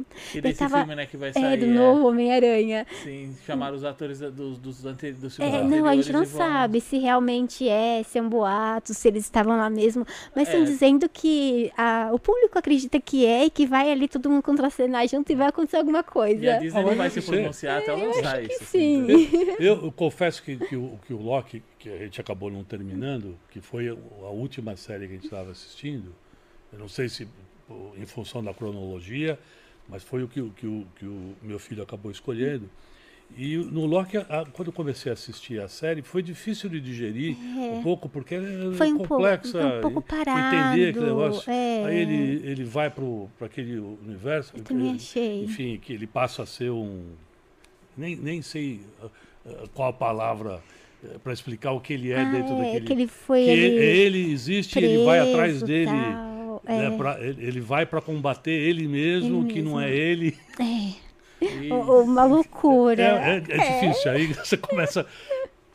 É que, é que é basicamente, tipo, esse que Várias- ele vai pra pegar ele que não é Várias ele. Que ele não pode fazer tempo. alteração na linha do tempo, E dos acaba, acontecimentos. E, e ali mostra que os outros universos podem ser outras pessoas. É, Então, e são outras pessoas se passando por ele, né? É, você entendeu? Que são Ou não, é Loki. um outro, É, né? é um pode outro. ser É, alterado. você entendeu? Por exemplo, um cachorro pode ser um Loki numa É, outra dimensão. o, o jacaré era um Então, Loki, e aí foi não muito pode engraçado. alterar a linha do tempo, aí vem a- aqueles. Enfim, é super bem realizado, né? Mas é difícil de, de, de No, ini- entender. no início o ritmo também É, me é. assim, mas depois eu achei legal. É, daí Não, é você- muito legal. É, mas aí, aí quando chega no fim, que eu preciso agora assistir. você, é, você Tá, vai entender por que, que eles não é apareceram nos outros filmes Tá. e por que existem linhas do tempos diferentes. Tipo, existem outros O Homem-Aranhas. último episódio entendeu? vai explicar tudo. Que Você vai essa falar assim, resposta meu eu não tenho. Deus, é, Você assista. sabe que tem um outro filme que, que também foi muito difícil e continua sendo difícil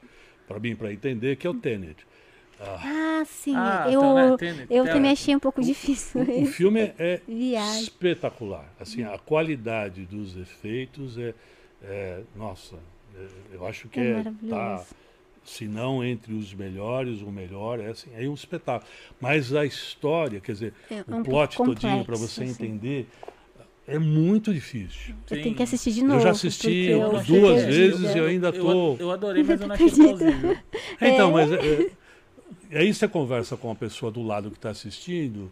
Não, mas é isso, é por causa disso, daquilo. Fala, "Pô, Cada eu um não entende uma entendi. coisa. Do ponto de vista da física, não Não entendendo. sei como é que acontece, mas a realização do filme, né, quando ah, ah, tudo acontece no, no mesmo instante, ao contrário, né, a, a- a qualidade, a direção, a fotografia, os efeitos Não, é especiais, maravilhoso. eu nunca vi nada parecido. É, você se põe na cabeça do diretor, né? Como que eu vou dirigir uma cena dessa, Você né? tá Como que esse cara né? fez? Um negócio Como que ele maluco, fez, né? né? É, Tudo acontecendo ao mesmo tempo, ao contrário, aquelas cenas que você viu. É. ela- e não são as cenas.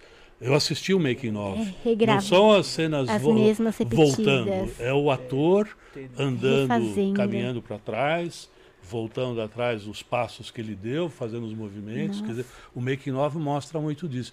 Então imagina a complexidade de fazer esse filme, e sincronizar tudo isso, fazer Uhum. com que pareça, e de fato parece extremamente real. Só ficou faltando eu entender. É, eu também, eu tenho que assistir de novo, pelo menos Se tiver alguém vezes. aqui que está assistindo que entendeu, Explique dá essa gente, dica para gente. É. Fala, olha, você tem que prestar atenção em tal coisa, porque às vezes a chave é você prestar atenção em um determinado É. né, momento, assim. Eu assisti também, eu fiquei perdida. É um bom filme, ótimo, mas eu tô Gostei perdidinha, né? mas é, é gostoso quando os filmes fazem isso com a gente. Sim. Mas a gente assistir, assistir, assistir, que é como é, a gente vai descobrindo coisas que a gente não viu da primeira vez. É interessante. Eu, eu, eu tenho esse hábito de assistir o mesmo filme dezenas de vezes. Eu também gosto. Não me envergonho, porque eu gosto do É, filme. eu gosto. Ah, um, um- um outro filme ah, que eu já assisti, talvez uma dezena de vezes, é, com o Leonardo Di, de, DiCaprio, que é é, não é intersection, como é que chama? Que, ele, que eles. ah, A origem. A origem, é, em- nossa. em português é- Em português a origem lá é intercept, né? então, é, Intersect. é interception ou inter, acho que é. O mundo fica Que- assim. é, então, que eles- Que depois essa mesma tecnologia Uhum. e essas mesmas cenas que eu assisti nesse filme com o Leonardo DiCaprio vieram com o Doctor Strange, né? É verdade. Exatamente as mesmas coisas que aconteceram nesse filme, repete no Doctor Strange, É o portal. idêntico. Lá é o sonho, né? No, no com o Leonardo DiCaprio, é dentro do sonho. Dentro do sonho, né? eles voltavam no sonho e aí a pessoa conseguia. construía essa realidade É. conforme imaginava. E no Doctor Strange é, é como ele está fugindo. É, e eu adorei Doctor Strange. Doctor Strange é maravilhoso. É. Eu acho que foi, para mim, foi uma, uma grande surpresa, porque eu não eu esperava, não esperava. jamais. E, e acabou virando um personagem fortíssimo. Ícone, maravilhoso. Muito legal. É, tanto que quem define né, o, o filme, o caminho a se tomar né, no- nos, no- nos Vingadores né, É na ele, né, é ele, né? Tipo, ele ele vê traça todos ali os milhões caminhos, de possibilidades, ele fala, caminho é esse. não, Né? ele virou o mestre, né? Virou o cara. Né? O personagem, o ator, né, também é maravilhoso. Nossa. soube fazer ali. Agora acho que tá pra sair o 2, tô ansiosa pra ver o 2 Esse é um aí. filme, foi bom, adorei. Uhum. Mas me chamou a atenção da, da- dessa, desse uni- universo que, que acontece no Doctor Strange de ter acontecido exatamente a mesma coisa né? no, no- nesse filme com o Leonardo DiCaprio. Hum. I- Idêntico, né? São situações muito parecidas. Né? Você já assistiu Eternos? Que é, é, é da, da Marvel também, Eternos, não é? É, saiu lá fora, eu acho, né? O Marvel Eternos, é. acho que aqui ainda Aqui não, Não, saiu, é. não. Eu, eu tô ansiosa para assistir, porque, nossa, Angelina Jolie, sei lá, uma super-heroína, eu, nossa, que legal, adoro ela, Gosto maravilhosa, mas eu não imaginava ver ela no filme de super-herói. Eu fiquei não. feliz, eu quero É. saber como vai ser isso. E ela, para filmes de ação, ela. Maravilhosa, Espetacular, né? É linda, maravilhosa, manda super bem. Mas ela, ela- é, Uhum. filmes de ação, ela, ela, ela, ela enfim, casa perfeitamente. É, todos os filmes que ela fez Uhum. São, bárbaros, né? É, mega atriz. Eu tenho umas perguntas aqui do Uhum. pessoal. A, eu nunca acerto o nome dela. É Ana Ianiara. Ana Ianiara. Ela, ela fez uma pergunta. Aninha. É, é muito pessoal essa pergunta. E eu, eu já adianto que, que, que ele tem dona já. Pergunta se, como falei, esse homem é casado? Oxe, meu Deus, ó. sucesso, Marcos. Casado, Muito bem casado. Três filhos, três netos. Os netinhos, os cílios, que delícia. Muito obrigado pela pergunta. Ah, E- um, ah, como que fala? Ja- James Peituda. Nossa, só fala o primeiro nome, é melhor. É, ele perguntou sobre uma. É legal, uma coisa de representatividade que está acontecendo muito na- nas plataformas e é bem legal. É, tem uma pergunta. Como fala, o que, que você pensa sobre a Disney colocar representatividade LGBT nas séries e animações igual Andy Mack, que tem o primeiro personagem abertamente né, gay né, da Disney, e do filme Luca, que tem algumas cenas né, que faz acreditar que os dois são um casal. Ai, eu não assisti, Luca. Eu com- eu comecei a ver, mas eu acabei não assistindo. Eu acho que é uma coisa muito atual de, de... A Disney sempre tentou representar todo mundo, né? Tipo, sempre... Sim, eu, eu acho que, que, que é uma, uma A representação pessoa se ah, enxerga, né? Assim, muito linda, né? importante. É, o mundo que nós vivemos hoje, ele proporciona essa oportunidade, que todos tenham oportunidades eh, iguais, que todos possam manifestar os, os seus desejos, as suas vontades. Ah, eu só acho que tudo, como tudo, né? Tudo tem que ser muito bem dosado, tudo tem que ser feito com muita, com muito critério.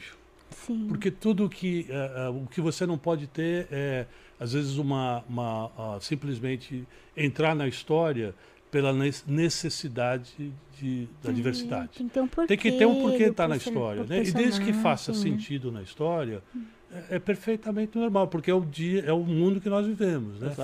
O que eu sinto é que às vezes, não- vou não estou me referindo especificamente a, a séries ou os filmes que ele menciona, mas o que eu sinto às vezes é que você assiste determinados filmes em que o personagem ah, o, o papel, aquilo que ele representa, não condiz com a história. É, eu já que, que é feito com, com aquele aspecto de. com aquela intenção de ser cool, de ser moderno, de.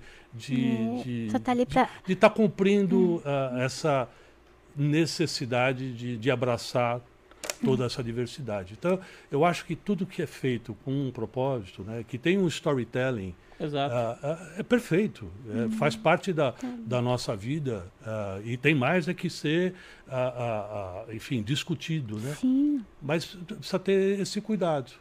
É, eu estou assistindo algumas séries, assisto, quando eu digo algumas, porque assisto Assiste simultaneamente bastante, várias, A gente também. que a gente fica na dependência do, do próximo capítulo, né, quando a É. série é, Só sai uma por semana. é, ou- é. por semana. E você nota quer dizer, que essa inclusão, que é, que, é, que é perfeitamente salutar, que é ótimo, às vezes ela não obedece o critério do storytelling. Quer dizer, não, o personagem está ali e por quê? Né? Quer dizer, o que está. Então eu acho que é isso. Tem, tem- tem é, que haver uma história construir bem, tem que Tem que trás, construir. né? E construir de uma forma que é a realidade, né? Exato.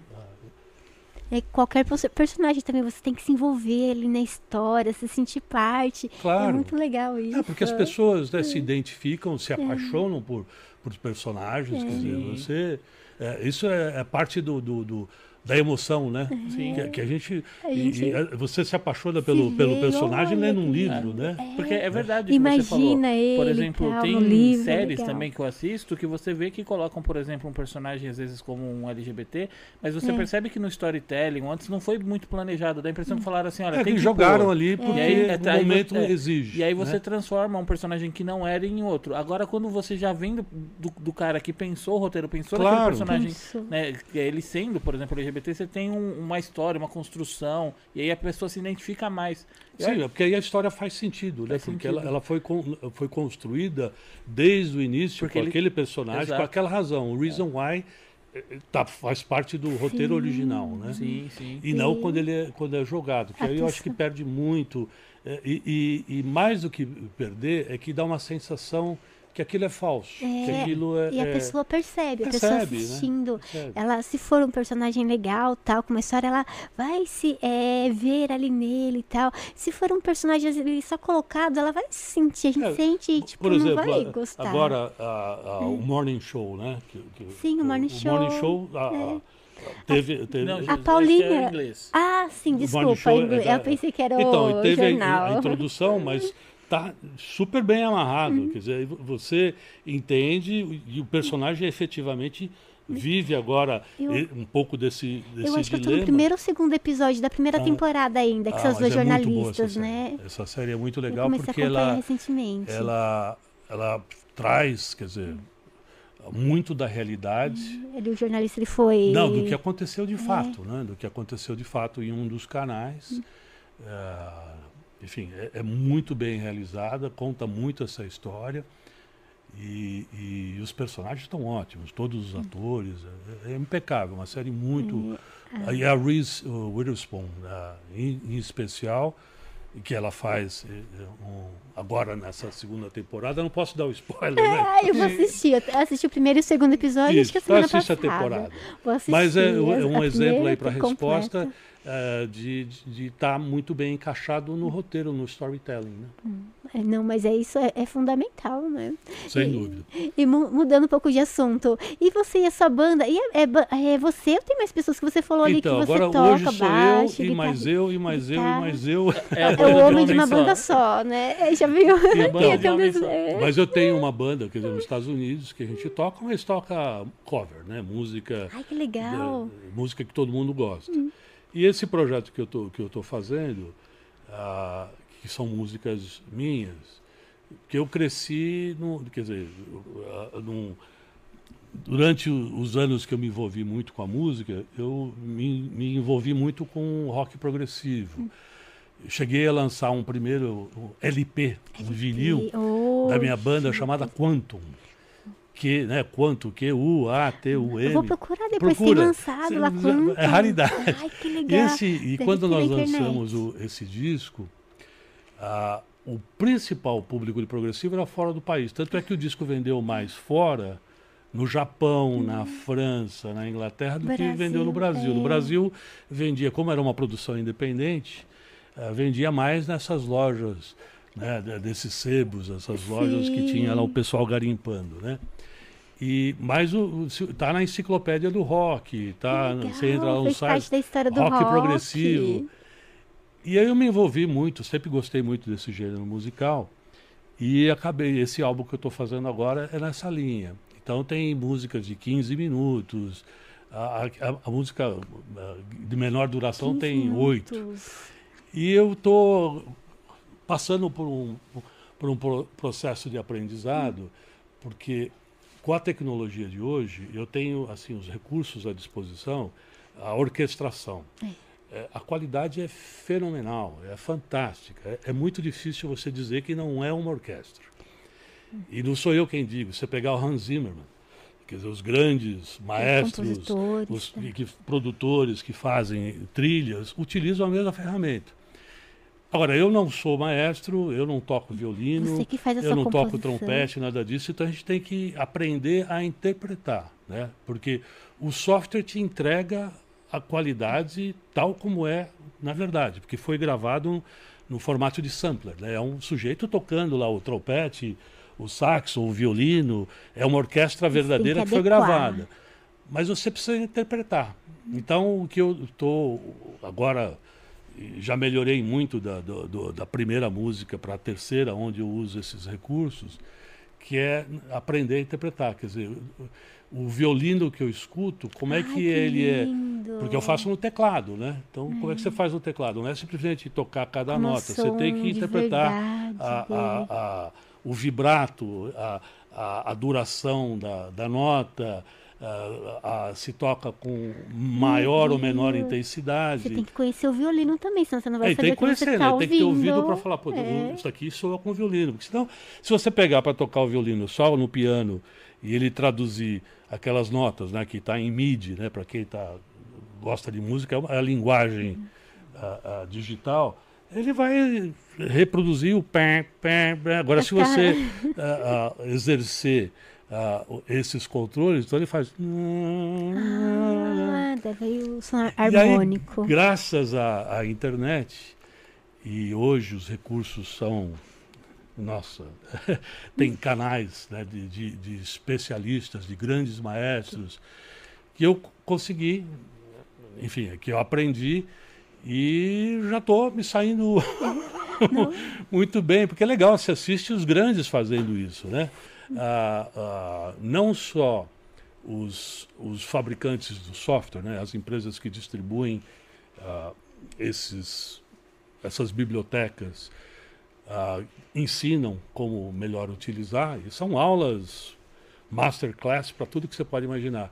Mas uma série de maestros que, que, e, e pessoas que, que criam trilhas no dia a dia, que, que vivem de criar trilhas, eles te dão as dicas, te falam, não, isso aqui é assim, a melhor forma de fazer isso, ó, essa biblioteca é mais legal na- nas cordas, aquela biblioteca é mais legal nos metais, mais realista, né?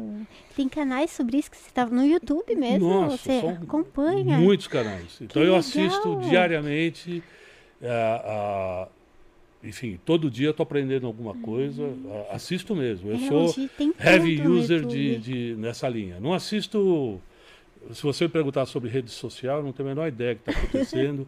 ah, de, de nada, É, mas, mas não sou- é, não é tão importante. Essa mas eu estou assistindo tudo que é relacionado à, à tecnologia, software, que tem a ver, neste momento, com muito mais com música do que com cinema, né? Por, por conta do meu, do, do- do meu estágio, né? do que eu estou fazendo.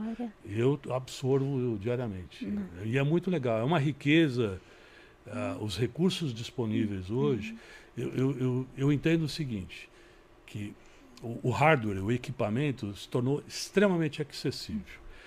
Então, hoje não existe, não, não vou falar desculpa, mas não existe nenhuma razão para você não produzir com qualidade de grande estúdio em casa. É, hoje A ferramenta está disponível, né? ela é acessível. Hoje o que você precisa ter é o talento. É, e correr, correr Então, atrás. É, talento, É talento, correr entender. atrás, É, né? As ferramentas estão aí e são muito acessíveis. Né? Uhum. Se você olhar a, a, a capacidade que o iPhone tem agora na versão 13 com software de você filmar uh, uh, não só em 4K, mas de você em tempo real ou depois na edição estruturar a, a, a, profundidade de campo, né, de colocar em foco, tirar de foco. Nossa, tipo câmera profissional Exatamente. mesmo. Você faz enquanto filma ou, ou depois. Hum. Exatamente. Então é, é, é, genial. Quer dizer, a ferramenta existe. Então eu acho que hoje. Eu tenho que ter o talento. É o talento, né? é a criatividade.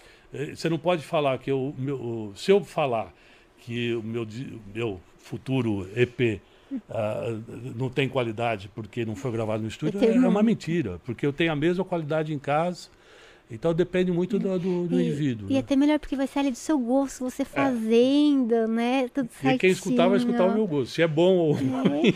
É. Mas você gostou, é um filho. A, a, quem vai escutar, né?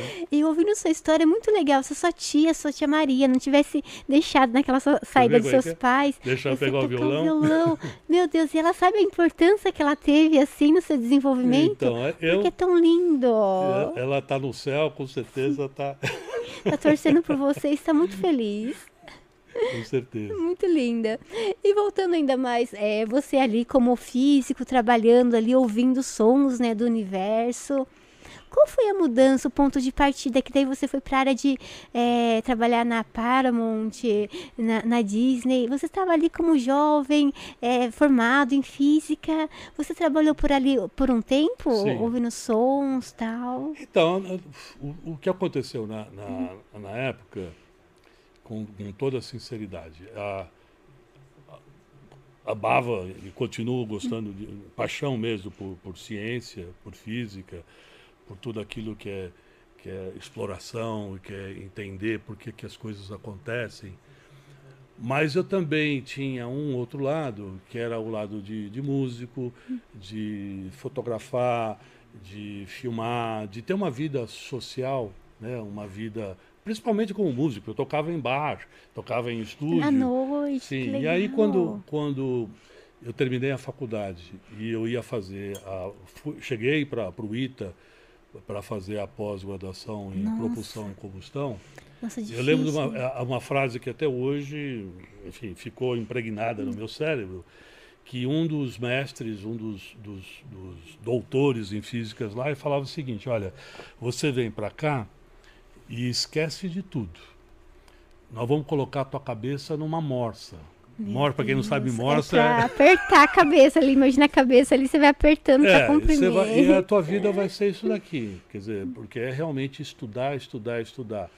E naquele momento eu falei, eu parei para pensar, para pesar de tudo que eu tinha que abrir mão, né?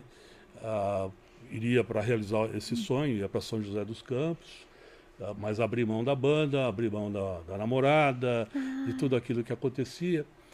E como uma, uma, uma, mágica, surgiu uma oportunidade de, de trabalho. Que lindo! E vendo ali, ah, porque você estava indeciso, é, será que eu indeciso. sigo ou não? Aí surgiu uma oportunidade de trabalho que ainda era com física, e eu fui trabalhar em, em, engenharia de controle de processos, que é um outro negócio. Nossa, engenharia de controle de processos, é. meu Deus, que legal, não faço a mínima ideia. Né? E eu falei, o que eu vou fazer, é, eu vou parar para pensar um ano. E nesse ano que eu parei para pensar, que eu que eu trabalhei, eu resolvi, no lugar de fazer a, a, a, a pós que eu iria fazer, mestrado, doutorado em, em propulsão e combustão, e fui fazer, naquela época se chamava chamava-se informática, informática tecnologia da informação, o TI de hoje. Informática. E fui fazer isso, fui estudar, uh, fui fazer pós.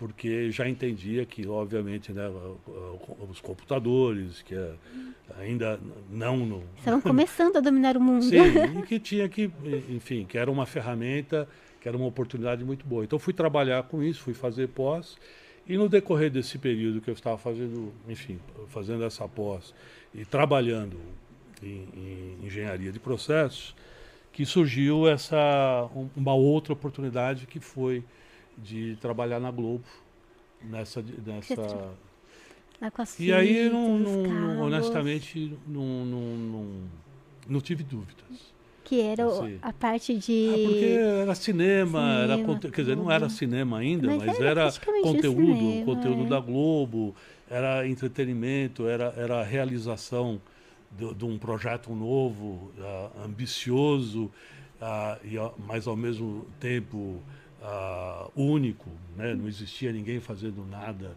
parecido.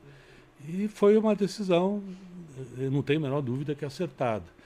E óbvio que ficou o outro lado ah, da música, que eu não abandonei, porque durante toda a minha carreira ah, profissional eu sempre toquei, nunca parei de tocar. Obviamente não tinha tempo nem disponibilidade que eu Sim, tenho o hoje. Trabalho, tá, Mas correria. nunca, nunca abandonei né, eh, integralmente.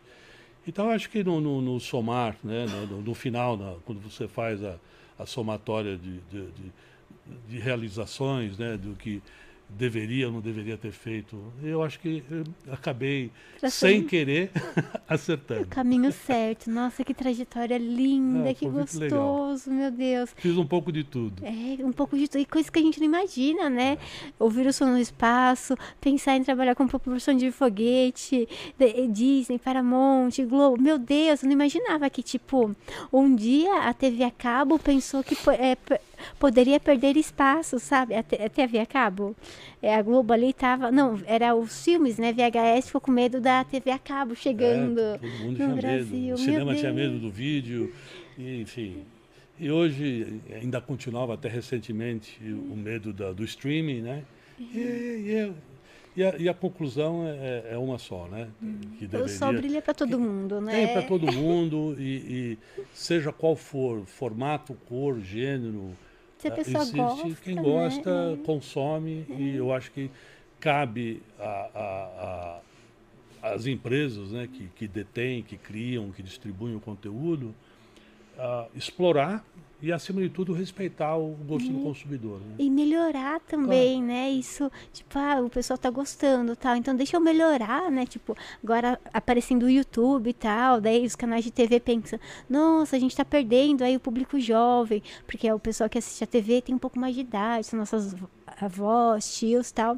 E é legal que eles estão levando esse público da, do YouTube pra TV, sabe? Tipo, participar de reality shows, de programas, isso é muito legal, É, né? tem- pra tem- atrair o público jovem, é muito da hora, se No- no, reinventando. final, é, é sempre o, o, o que prevalece é a qualidade do conteúdo, né? é o storytelling. Eu, eu digo sempre, né? falo, re- não me canso de dizer, o que interessa é o storytelling. É, a vida é uma história. E felizes aqueles que têm uma boa história para contar, né? Porque é uma história, a gente É, vive a cada dia uma parte, aqui. um capítulo, né? uma página daquele livro que é a história da nossa vida.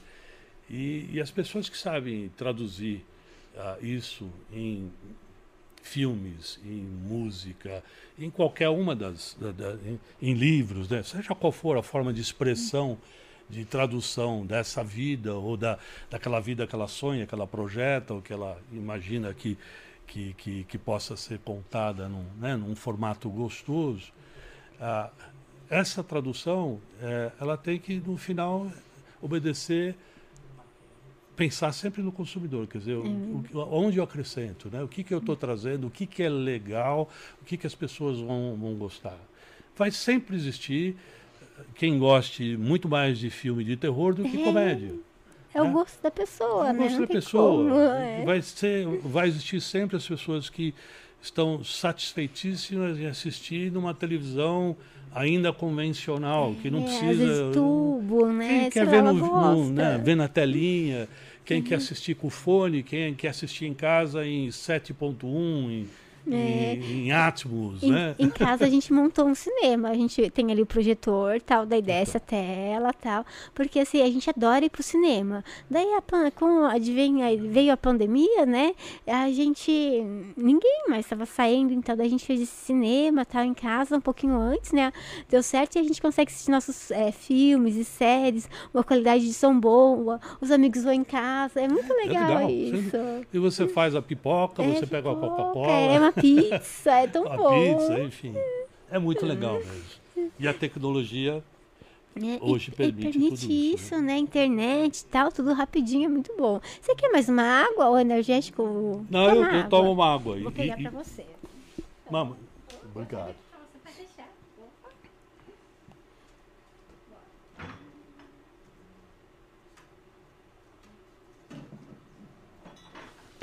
Ah, obrigado, Josi. Foi nada. E você, é, você trabalhando lá fora, Marcos, é, esse, esse tempo, né, que vo- você me falou que você chegou a, a semana passada, você estava trabalhando lá fora. E, e como que é, tipo, você trabalha lá fora, mas você cuida, né, é, de projetos aqui no Brasil, né? Então, eu, hoje eu estou envolvido em, em poucos projetos, ah, propositalmente, por, por decisão própria. Eu acho que cheguei num, num- talvez assim, num- numa realização, num estágio de poder Ai, escolher. é muito né? bom. Escolher no sentido de, de fazer aquilo que me dá prazer, onde eu, acredito que eu possa contribuir mais. Eu fiquei du- durante vários anos fazendo também um trabalho pro bono, de, de mentor, de, enfim, de tentar passar para frente ah, a minha experiência. E quando eu digo pro bono, pro bono mesmo, sem ganhar nenhum centavo. Ah, fiz isso durante os últimos cinco, seis anos, continuo fazendo, gosto. Sempre que, que existe uma solicitação, poxa, você pode avaliar esse projeto, o que, que você acha dessa Que ideia? legal. Faço de, com maior carinho. você é. falar que legal. Gosto muito de fazer. Ah, durante um período depois que eu, entre aspas, me aposentei da, da- da- do, do mundo corporativo, né? Foram 17 anos de Paramount Universal, 11 de Disney. Nossa. Só aí foram Quase 28 30 anos. Eu continuei trabalhando com conteúdo, com criação, distribuição de conteúdo, mas aí nu- nu- numa empresa independente. Cheguei a ser sócio de uma produtora. E chegou um momento que, que eu falei, agora eu vou ah, fazer um pouco mais daquilo que eu gosto. E passei a- a participar de conselhos, ah, fiquei em. Cheguei a participar de quatro conselhos, agora eu estou em um só, por Conselhos. opção também. Conselho de, de empresas, né? Ah. Ah, conselho ah, administrativo, conselho, ah, como é que fala, de, de aconselhamento propriamente Sim. dito, de Tipo uma consultoria, Consul- né? É, aí pras dentro de empresas. E consultoria que eu faço de tempo em tempo, fazia muito mais do que faço hoje. É, De novo, por uma, uma, uma seleção de fazer aquilo que eu gosto. E estou sempre aberto a contribuir para todo e qualquer projeto. E aparece sempre, ah, sobretudo quando se fala de, de conteúdo infantil, de animação, de distribuição, que, que Você felizmente tem um know-how, né? tenho know-how, enfim, posso contribuir bastante, então gosto. Eu não, não me isolei eh, totalmente, mas não exerço mais um cargo do dia a dia como exercia antes. E, e- e- e com- te falo com toda a sinceridade, por opção mesmo. Sim. Ah, porque a, a- e a pandemia nos mostrou isso, né? A vida passa muito rápido. Passa. Ah, eu acho que, que gente- eu trabalhei muito e construí ah, essa possibilidade de poder me dedicar hoje mais ao que eu gosto. Não que eu não gostasse do que eu fazia, sempre Sim. amei o que eh, o meu trabalho, seja na, na Paramount, na Universal, na, na Disney, eh, sempre trabalhei sorrindo, feliz da vida, mas sempre tive outros interesses de, de, de ocupar meu tempo com mais Outros coisas, né? viajar, também, conhecer outras ah, culturas, me dedicar mais à música, que é o que eu estou fazendo, poder me dedicar mais à família. Ah, as minhas ah, filhas mais velhas, ah, eu não tive, não convivi com elas como já pude conviver com meu filho mais novo, em função de uma época que eu passava Tava a maior parte do tempo no avião. né? É. Estava a maior parte do tempo trabalhando fora do país, ou, ou em Londres, ou em Los Angeles, ou na América Latina, e era, era uma demanda muito grande. Que eu fiz de maior, enfim, uh, gostava muito Foi do que muito fazia. bom, né? Mas foi uma época de muito sacrifício pessoal, né? Porque as pessoas olham sempre, ah, mas ele foi para Londres, olha, ele está hospedado em tal hotel. Mas, Mas não sabem que a viagem né? é cansativa, chega lá, é- é o fuso horário está atrapalhado, você está cansado, você está em reunião. A é- família está fazendo a aniversário. família, é, a filha né? faz aniversário, a esposa, o que for. Ou seja, tem essa, esse, esse sacrifício pessoal que as pessoas às vezes não enxergam. Enxergam só o glamour do que, ah, você está viajando, você está a cada hora num lugar. Foi bom, foi ótimo, mas hoje eu, eu, eu posso, graças a Deus, assim, e, e por opção mesmo, né, de, de fazer um pouco mais do, daquilo que eu gosto. Ai, lindo, Marcos. Muito gostoso. E vi- hoje eu vivo em, em- na Flórida, vivo em Orlando, por opção, né? Meu Deus, que susto. Deve ser alguém lá atrás, parece uma caixa. Vivo em Orlando e estou na ponte aérea para o Brasil, venho ah, regularmente, se não, ah, no máximo a cada dois meses, 45 dias eu estou aqui, vou e volto. Mas Você mora aqui ou você mora eu acho Eu moro mora lá fora, e moro né? aqui, moro nos dois. Eu Tenho, tenho em casa nos dois. vejo os dois, tenho família aqui, né? E, e minha vida lá, que eu adoro. Então, eu tô, tô enquanto for possível que, a, que, a, que for possível fazer esse e traslado ir de volta, eu vou continuar fazendo, aproveitando o, o best of both worlds, o melhor dos dois mundos. Oxe, bom, melhor dos dois, porque os dois são maravilhosos. E Você falou no início, né, que é tipo a a Disney lá fora, né, tem bastante coisa aqui no Brasil também. Só não tem castelos, parques temáticos. E aí, será que vai ter no futuro? Porque você levantou essa hipótese, eu pensei, nossa, é verdade, nunca pensei nisso. Será que teremos Então, eu, eu no futuro? imagino que não. É, eu, eu acho que também que não. É, é. Imagino que não, porque o, o, o, o que acontece, quer dizer, eu, eu- não é nem. eu- hoje eu não posso falar em nome Sim. da companhia, mas falo com base em tudo aquilo que, Pelo que que eu aprendi acha. e vi. Ah, o anseio, o desejo do, do consumidor, sobretudo do, do brasileiro, é de viajar, É. é, de sair do país, é, De, de viver essa experiência lá fora. Então eu acho que, que, que é muito pouco provável, ah, n- não haveria uma, uma, É. o uma mesmo razão vezes. para você ter na na mesma proporção que tem lá fora. Hum. O que não quer dizer que você não possa ter ah, negócios similares, Hum. mas eh, eh, tematizados, né, no Brasil, mas uma proporção num, num tamanho menor, Hum. porque ah, o argentino, o chileno, o brasileiro, ou seja, o latino-americano, Latino. com uma forma em geral, tem nos Estados Unidos o aspiracional, muito Uhum. mais o aspiracional na América do Norte do que na Europa.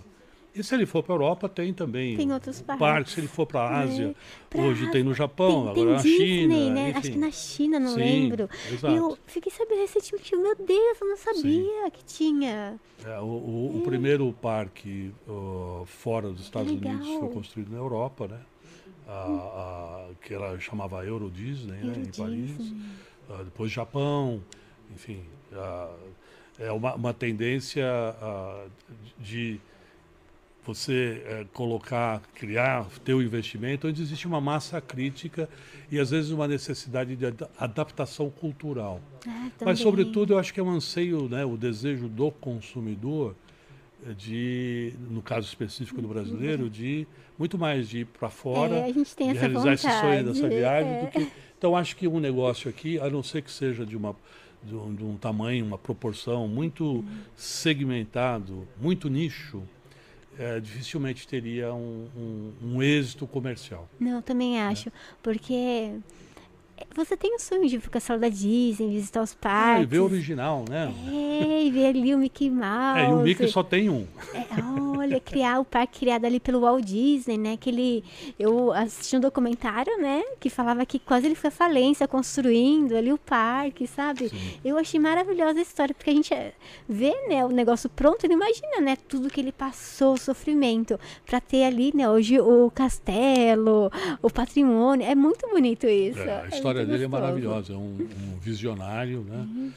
E ele era o visionário, o sonhador, o criador, E o irmão era o que corria atrás para buscar os era, né? recursos.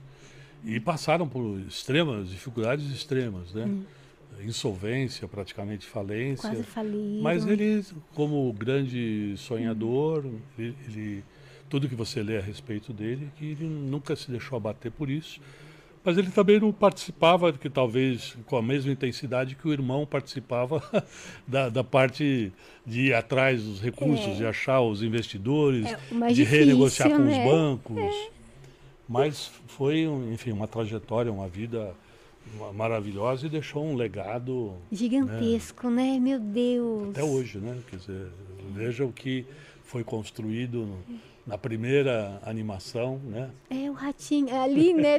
Cantando ali, subiando. Acho que foi Que foi vendido para a né? Universal, né? No primeiro, que os direitos foram perdidos, né? Que eu- e depois a- as primeiras grandes animações, a Branca de Neve, até hoje, enfim, faz as- as sucesso, pessoas é. assistem e assistem. Enfim, é eterno, né? É linda as adaptações. Quando teve a adaptação, né, da tipo, Branca de Neve, as outras assim, eu pensei assim, nossa, mas é a mesma história, eu já conheço. Mas não, é diferente, é muito legal, é atual. É muito legal muito isso, legal trazer para a atualidade isso. E vai continuar tendo essas. ah, ah, eu detesto essa palavra, mas a releitura. que se fala, Releitura, né? é. É que é uma releitura mantendo a mesma leitura do original, porque tem que ser, Tem né? que ser ali a maçã, É, né? mas tal. ah, uma modernização, né? Vamos dizer assim, que é muito legal. Que eu acho que, que, é, que é importante porque você mantém viva né? essa, essa história. O storytelling que é muito, muito legal. muito importante na, na, para as crianças, o desenvolvimento né? da, desse imaginário. É, as crianças vão acompanhar aquela coisa atual, tipo, às vezes você pensa, ah, não vou assistir porque é antigo, é chato, mas aí tem ali falando na sua linguagem, na sua época, isso é legal, né? Diego, como tá aí os comentários? E aí, gente, como estamos? Bastolar. Não, tá de boa, os comentários. Estão mais conversando entre eles, estão achando legal a entrevista, tentando mandar um superchat ainda. E. A galera tá pirando na entrevista, na conversa. Hoje estão adorando a história aí do É. Walt Disney. Nossa, quando saiu o documentário, acho que foi na Netflix, eu não me lembro qual plataforma que era. Eu não imaginava, sabe? As coisas que ele tinha passado, as histórias. é, tinha acho que parte. Não lembro se. Você lembra de. a- a- eu lembro que ele, tipo, se endividou pra ter o Walt Disney ali, né? O, o Walt Disney, ele se endividou, né, pra ter ali a Disney e tal, né? Ele construir e tal. E quase não teve. Ah, eles inauguraram e tava É, com tem, medo. tem, tem alguns livros muito legais quanto à a história dele. Foi, é, de, de novo, ele era um visionário, um sonhador que, que não media esforços. Para ele não existia não. Ah, tem que ter um jeito, vamos fazer, vamos fazer, tem que acontecer, tem que acontecer, tem que ficar legal. É. E o irmão ia atrás. E fazia- eu lembro que a ideia do rato, né, do Mickey veio num trem. No trem, É, eu não porque lembro. estavam essa parte. passando os, os, que os desenhinhos pré-filmes de cinema. E aí ele queria, tava acho que o Gato Félix, acho que tava estourando. Daí eu Félix. sei que ele viaja pra ter né, com, com alguém de cinema. E no trem ele tem a ideia do, do ratinho, né? Do que ele faz o ratinho e Mickey. Você entendeu? Eu sei que foi no trem. Mas eu não lembro muito bem essa história dele. Eu lembro da Marvel, tipo, do filme mesmo, como que foi meio que um perrengue pra eles, que eles cataram todos os heróis que eles tinham e foram lá e meio que, tipo, penhoraram no banco os heróis. É, o Stan Lee. Foi o Stan É. Lee, né? É. É, foi quando saiu o último cara que, que entrou lá e deixou um rombo. E aí eles Ele, ele vendeu os o Quarteto heróis, pegaram o Fantástico dinheiro. pra Fox. E era o último tiro, você entendeu? Pra fazer o filme daquele do Homem de Ferro, né? e Ah, aí que veio assim, qual que é a receita pra fazer um filme? A gente não pode gastar com um ator muito caro. Então aí chamaram o Robert Downey Jr., que não estava em alta. O ator que mais recebeu o cachê mais alto era o que Era era o amigo dele que fazia um A sargento. armadura, né? É, o que da usa outra a armadura, armadura. do Patriota, Sim. né, de É. ferro. E tanto que no segundo filme ele pirou, ele quis um cachê mais alto ainda, daí cortaram ele, trocaram por um outro ator. E eu diminui, tipo, ele tinha ganhado milhões, né? E no segundo filme não queriam dar aqueles milhões pra ele, ia dar menos. E ele falou, não, eu não quero, menos que o primeiro eu não vou aceitar. E saiu. E colocaram outro ator ali. É, que, que continua e fez a, Até, a série do Falcão. Né? sim, E, sim. e, e de vez de continuar, né? Pô, já tá dando certo. O primeiro foi maravilhoso. Continua, vai abrir portas pra outros filmes, e, né? E, e ali E eu assisti quis. esse um seriado que fala sobre o quase aquele Superman que o Nicolas Cage ia fazer. Nossa, imagina. E ali compara a Marvel com a DC, né? E fala da liberdade criativa que o, o time de roteiristas, produtor, diretor da Marvel tem. E assim, eles são fãs, pessoas que entendem. E aí tem toda uma consultoria e a preocupação Sim. que a Disney mantém em fazer isso até hoje. E aí mostra, por exemplo, o Superman, tipo, que iam fazer um Superman com quem? Com o Nicolas Cage. Por quê? Porque ele estava famoso na época, ele tinha muito alcance. Então tem muita. Eles, eles querem dizer, né, assim, que tem muitos filmes de super-herói que não deram certo de manter a mesma linha, porque, ah, esse cara tá famoso, vamos fazer. Aí é, passou tem... dois, três filmes, ele caiu, os caras tiram o ator e ah, vamos resetar a linha e vão fazer com outro. É, tem, enfim, de não, de não, de não saber, assim, de não encontrar um, um equilíbrio entre o sucesso comercial e uh, o sucesso de bilheteria. Respe, é, respeitando uh, intrinsecamente, quer dizer, na, na, na, raiz, no fundo, o que, que o personagem, o que, que o ator é.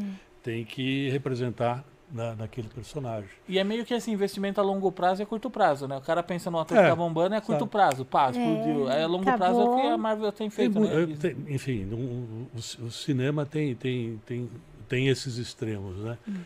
Você tem a, porque a história, se você olhar a estatística, né? Não a história, se você olhar a estatística, a quantidade de filmes que são produzidos anualmente e o número de filmes que são exibidos é uma fração, né? Uh, são a, a, o, que, o que na indústria a gente chama de majors, que são os grandes os estúdios, né? Universal, Paramount, Disney, Warner, enfim. Uh, esses grandes estúdios ocupam praticamente, não estou dizendo aqui com é exatidão, é fatia, mas né? é 80% da, da, da, dos espaços de tela né, ao longo do ano.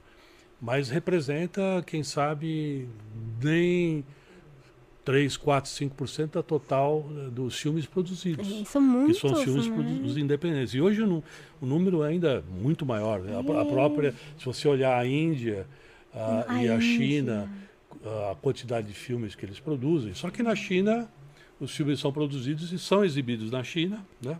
Porque tem um mercado consumidor muito grande. E o mesmo acontece na Índia, na Índia, não só por conta da cultura, mas também do idioma, que são vários uh, dialetos dentro da Índia, e os filmes uh, encontram mercado para cada um desses dialetos, né?